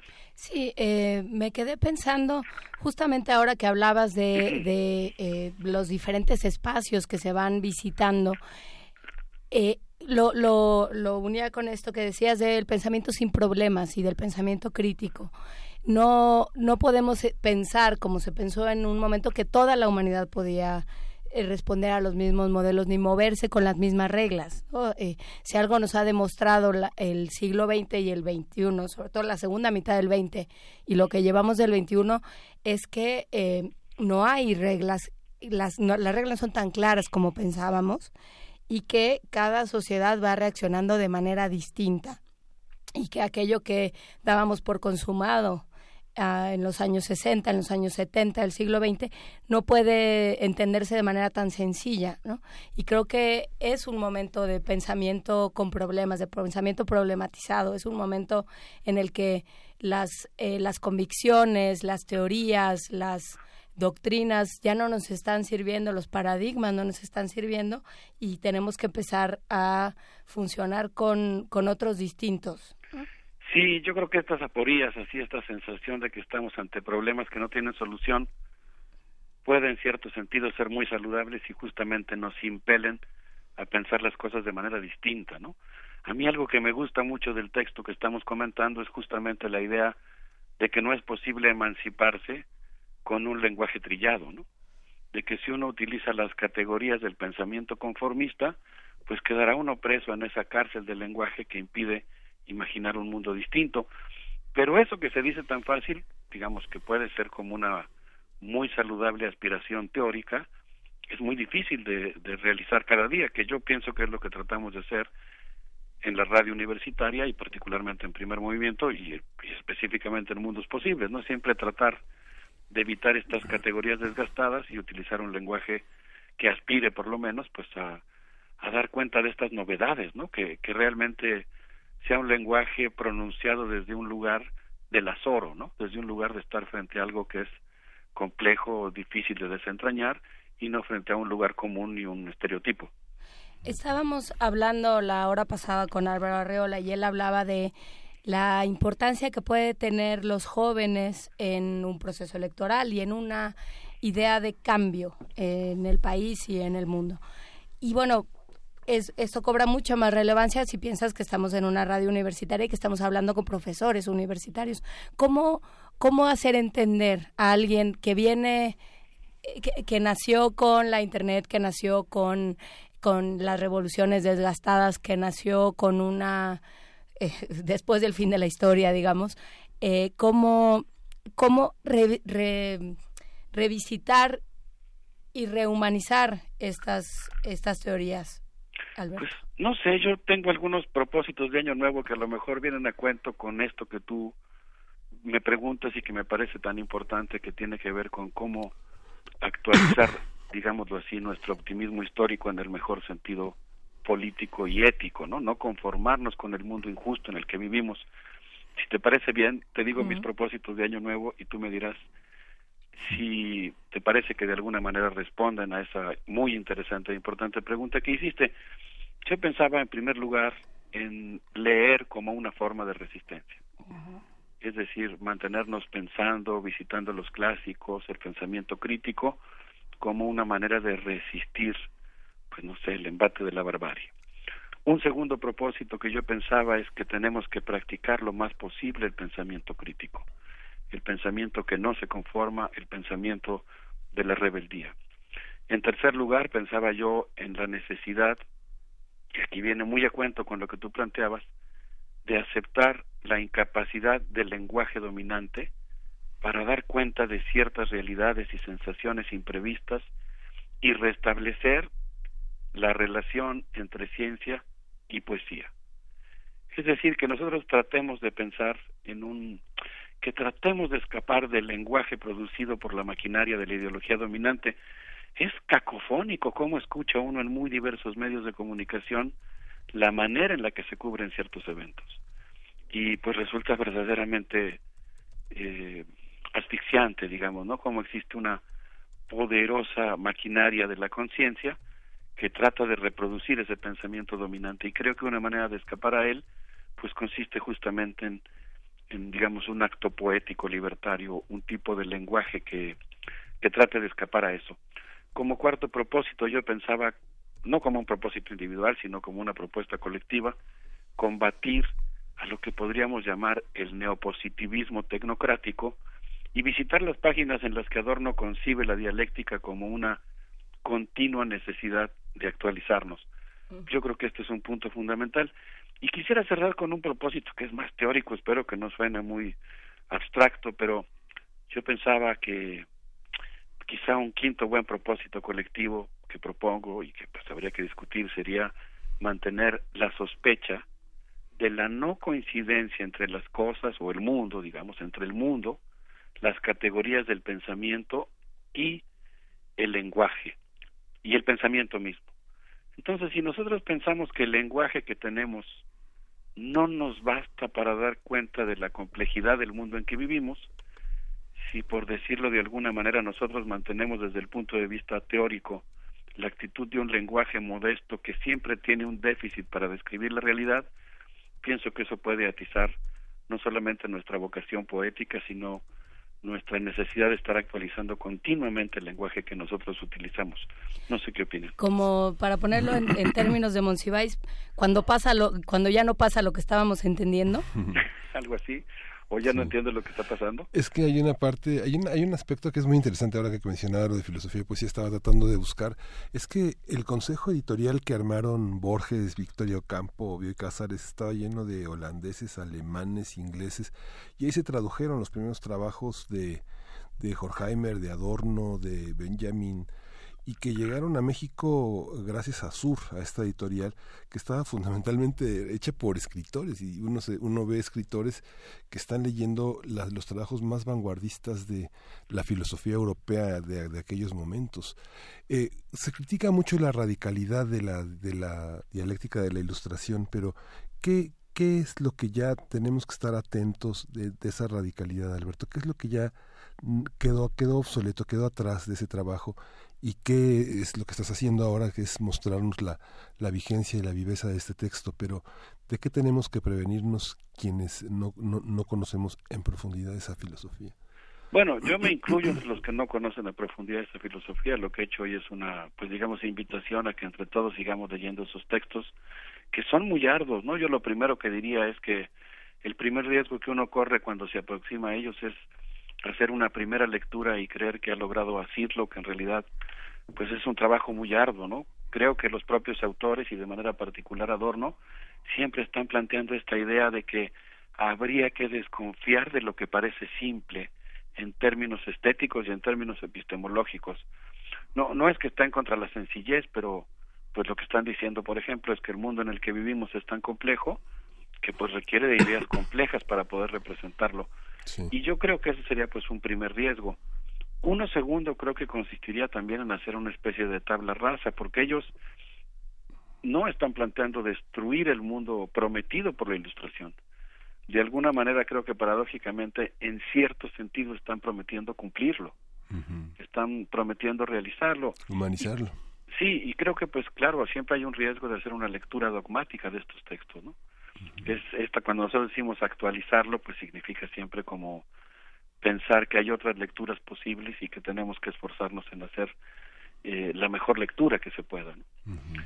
Pues eh, yo terminaría con esto mi intervención. perdona, Roberto, hay, hay, hay, dos ediciones. La, una, una es la de Acal y una es la de Trota, ¿no? Yo creo que la de Trota es con la que nos quedamos porque a pesar de que tiene muchas dificultades eh, este, técnicas, tiene las notas de, de, pie y todo el aparato crítico es extraordinario.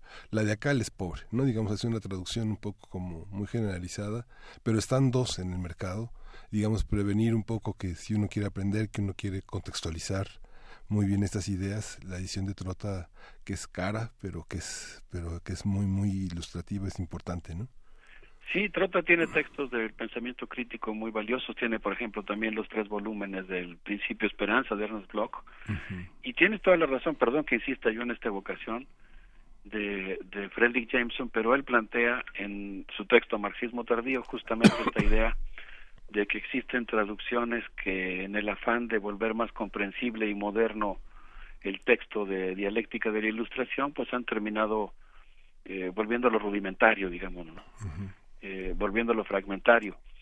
Y él piensa que habría que recuperar pues un poco la prosodia y la sintaxis del alemán que permite la estructuración de oraciones muy complejas. Y creo que el, eh, el tema de la forma, el tema de la forma en la que se dicen las cosas es muy importante en estos dos autores, que por eso digo, insisten en que pues se requiere a veces de estructuras incluso gramaticales complejas para poder explicar ideas que respondan a un mundo que es de esa misma naturaleza, ¿no? Y bueno, no sé, ya como aterrizando, yo pienso que pues los los seres humanos en este 2018, las personas tenemos necesidad de narrar el mundo en que vivimos y por eso pensé que podríamos abrir el año con un texto teórico difícil, arduo, pero al mismo tiempo muy gratificante y muy prometedor, que justamente plantea estas dificultades de cómo eh, el lenguaje tiene que dar cuenta del mundo, ¿no? Y pienso que en ese sentido, pues es un texto que podemos visitar continuamente, quienes, y creo que es el caso de todos los ciudadanos, tratamos de tener nuestras crónicas de lo que está pasando en el mundo. Por supuesto, yo eh, solamente para terminar añadiría eh, como, como suelo añadir en, en, nuestras conversaciones, Alberto Betancourt, el diálogo con quien no piensa como nosotros, como alguna, como también un propósito, ¿no?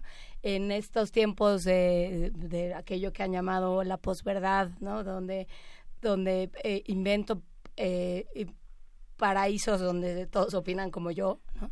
y donde no me muevo más que en esas coordenadas, bueno, salirse de ahí también, problematizarse de esa manera y decir qué tiene el otro que darme, porque si algo nos ha traído a esta a, a esta compartimentalización del conocimiento y de la vida humana pasa también por por pensar el problema está en los otros. Me salvo, pero me salvo solo. Qué, qué, bueno que lo dices, porque yo creo que una de las acepciones del concepto de dialéctica, que desde luego es un concepto central y muy arduo, tiene que ver con el diálogo con la realidad y tiene que ver con el diálogo con los otros. El propio texto, dicen los autores, es un resultado del diálogo entre ambos, ¿no? Entre Horkheimer y Adorno, pero yo creo que tiene justamente en este concepto de dialéctica la idea de dialógico, ¿no? Y yo creo que una propuesta muy interesante de los muchos marxismos que existen es justamente la de este marxismo dialógico que está dispuesto a dialogar con toda la cultura, digamos que está dispuesto a dialogar con la cultura entera, aunque al mismo tiempo está muy confiado en que tiene algo que aportar, pero no algo que aportar como hace el neoliberalismo en el sentido de tratar de imponer un pensamiento único, sino justamente en reivindicar que la construcción de una comunidad planetaria tiene que ver con la construcción de una gran comunidad eh, de comunicación, digamos, ¿no? Justamente una gran comunidad de diálogo. Y yo creo que esa es una de las cosas más rescatables de este texto del que estamos hablando, ¿no? La idea de que la dialéctica es también el hecho de que el pensamiento siempre puede ser más fecundo y brillante sí es resultado de la conversación y eso implica escuchar a los demás. Hasta los que nos caen mal, porque bueno, pues de todo se aprende, pues sí. Pero bueno, pues muchísimas gracias Alberto Betancourt. Nos quedamos con estos propósitos de Año Nuevo y te agradecemos muchísimo que comiences un año más con nosotros. Muchas gracias, pues me despido desde esta ciudad que es también símbolo de resistencia y defensa de la soberanía. Ayer visité el muro en donde se libró la heroica batalla de Monterrey, símbolo de la resistencia popular contra la invasión de 1847. Les propondría que nos despidamos escuchando a Control Machete y Rubén Albarrán con un danzón que me parece que nos puede ayudar a empezar con ánimo y bríos el 2018. Un abrazo para todos. Un gran abrazo Alberto Betancourt y nos vamos con Control Machete. Viviendo por suerte clandestinamente más no estaba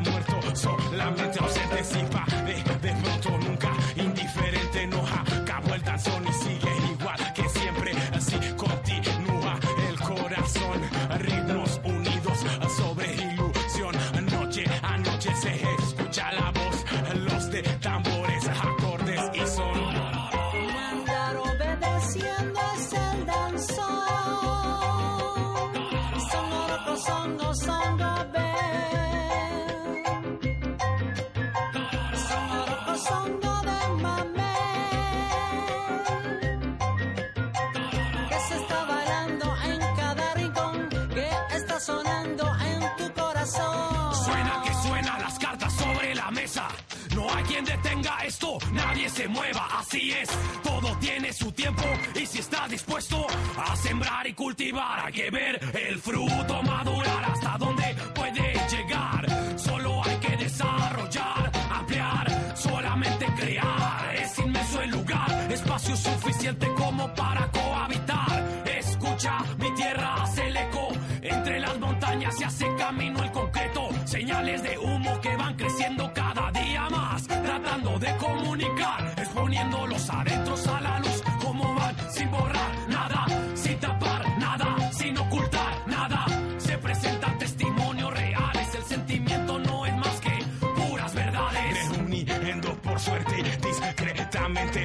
no estaba lejos respectivamente. Así lo que se mueve proviene del vientre, no acabó el y ha de seguir para siempre. Así se ha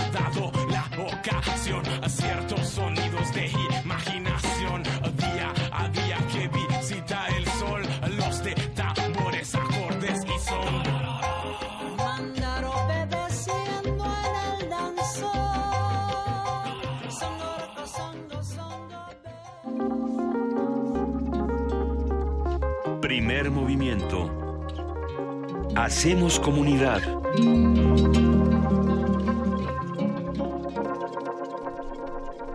De la mañana con 50 minutos y hay muchas reacciones a este comentario de Alberto Betancourt.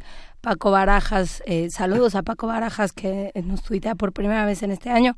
Eh, Ros Montero también nos dice que es un gusto escucharnos.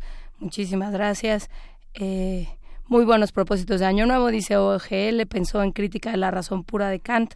Claudia Guerrero manda una foto de la de la guadalupana, bueno, de otro retrato de la Virgen de Guadalupe, eh, de Josefus de Rivera y Argomanis, del, ay, del 1778 más o menos. Y bueno, tiene corona, dice que tiene corona, pero yo no le veo. Ah, ya, ya vi. Eh, bueno, pues un montón de comentarios. Emilio Canek, saludos Emilio Canek, esperamos hablar pronto contigo, que dice, cita a Wittgenstein, diciendo los límites de mi lenguaje significan los límites de mi mundo. Pues justamente eh, mañana, eh, para arrancar este programa, hablaremos de libros que se pueden visitar y se pueden regalar en Reyes, libros infantiles, libros que construyen otros mundos y que nos permiten saber también que otros mundos, otros actores, otros personajes y otras palabras son posibles y por lo tanto, como diría Wittgenstein, es posible también ampliar los límites del universo a través del aprendizaje de nuevas palabras y nuevos discursos. Pero nos vamos a música, ¿no? Todavía no. Que todavía no. Bueno, pues muchísimas gracias a todos los que se están comunicando con nosotros. Hay que decir que todavía no tenemos podcast, que se está resolviendo ese asunto que tampoco depende de nosotros. Entonces, bueno, pues eh, un poco de paciencia. Y también hay que decir que eh, a partir de lunes regresan de vacaciones nuestros compañeros de TV UNAM y estaremos de vuelta en las pantallas, así como Luisa Iglesias termina su turno de, de Reina Maga en la, en la Alameda y ya también se reincorpora a este espacio. Es que es el problema de, de la multichama. Sí. Es el problema de hacer tantas cosas. Pero no, saludos a Luisa Iglesias que está de vacaciones. Y bueno, tenemos una producción a renglón sonido, este, Los Gorriones de Luis Rico. Vamos a escuchar.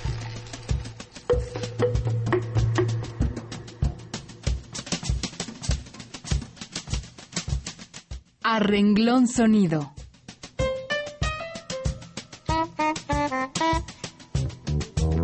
Escritura que nace de una onda sonora. Trinos.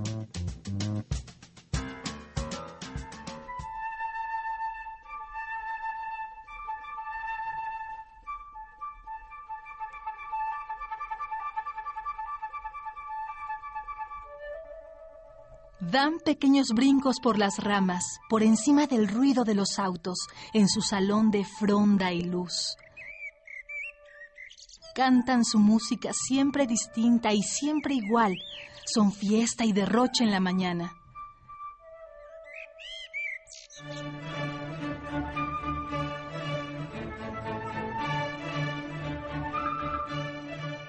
Su canto se adentra en el espacio, abre el pecho mismo y cobra forma. Es para nosotros, para la calle, para el mundo de estruendo que habitamos. Me detengo en la sombra del magnolio para buscar las nubes tras las hojas.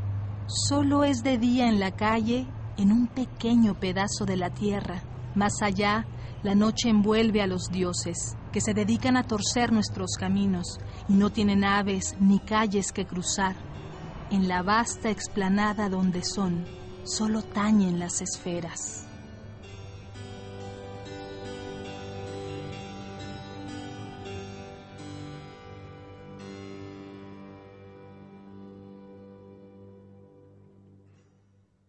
Los Gorriones. José Luis Rico, nacido en Ciudad Juárez, Chihuahua, en 1987, becario de la Fundación para las Letras Mexicanas.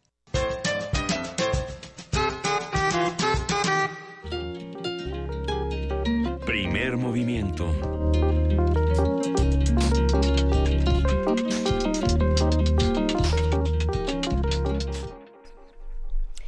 Ay, ay, ay, si yo les contara de nuestra conversación fuera del aire. Pero mejor no. Pero mejor no, mejor este muchas gracias a la producción de este programa. Ya se nos va ampliando un poco más el gabinete. Ya regresó Vania Nuche. Puede usted escribirle para felicitarla porque fue su cumpleaños, pero como es en, estos días de los Nemontemi, nadie se acuerda y nadie la felicita, entonces se lo vamos a festejar como por ahí de abril. en Por Semana menos- Santa. Por si lo menos el 2 de febrero tamales. El 2 de febrero nos va a traer tamales para festejar su No, cumpleaños. le vamos, le vamos a traer tamales. No, no, que nos traiga. que ella nos traiga. ¿Quién le va a festejar nosotros? No, pues que nos traiga. Bueno, vámonos, este, por lo pronto no, vamos a estar mañana hablando de cuentos, qué, qué cuentos regalar, eh, qué, qué cuentos pueden regalar los Reyes Magos, cómo se van creando otros universos y otras posibilidades a través de la literatura infantil, a través de los álbumes, a través de las imágenes y las palabras. Todo eso lo estaremos platicando mañana. Hablaremos de la gran cochinilla, hablaremos del aumento de la gasolina, de Corea del Sur, de un montón de cosas, de temas Sí. variopintos y maravillosos. Y a propósito de la intervención que hizo Alberto Betancourt, este año justamente se edita el libro de Stuart Jeffries, que es uno, uno de los clásicos sobre la escuela de Frankfurt, que se llama El Gran Hotel Abismo, y bueno, es una de las, de, los- de las grandes contribuciones sobre este conjunto, y se editará también esta correspondencia, esta edición lo hará Turner, pero también Turner editará la, la ya la mítica correspondencia entre Hannah Arendt y Herzog Scholem alrededor de Adolf Eichmann en Jerusalén, que vale mucho la pena tomar en cuenta con esta contribución que hizo hoy Alberto Betancourt. Pues hablaremos con nuestros amigos de Turner a ver si a ver si algo nos dan, no- no- ya que nos dijeron que nos oían con tanta Ah, atención cierto, cierto. Sí, y sí. con tanta asiduidad y que hasta nos extrañaban cuando estábamos de viaje, pues este hablaremos con Turner y con todas estas posibilidades eh, editoriales del próximo año. Sí, y Radio UNAM este año se conmemorará los 50 años del movimiento del 68 y tendremos muchísimas producciones alrededor del tema, así que estén atentos. Va a ser un año movido y va a ser un año que esperamos pasar todos juntos, eh, pensando y decidiendo y organizándonos todos juntos. Por lo pronto ya nos vamos, nos vamos con música. Les agradecemos su presencia el día de hoy. Agradecemos a, a Vania Nuche, a, por supuesto, Frida Saldívar, que ha estado rifándosela desde el martes, Arturo González, nuestro operador, a Uriel, que está en los teléfonos y en todos lados, parece como el hombre pulpo. Y también, por supuesto, a Amalia Fernández, a Miriam Trejo, a Paco Ángeles, que desde desde la postración nos ayuda, le mandamos un gran abrazo. A la niña Carmen Limón que habló y dijo que tenía tos, se puede incorporar sin ningún problema a esta cabina porque va a venir muy a cuento. Pero bueno, ya, muchas gracias a todos y muchas gracias a todos los que nos escucharon y esperamos escucharnos mañana. Sí, nos vamos a despedir con música de Gorgonio Cortés, Gori, el tango Alameda, en un eh, bello disco que editó la FESA Catlán de la UNAM. Y esto fue Primer Movimiento. El mundo desde la universidad.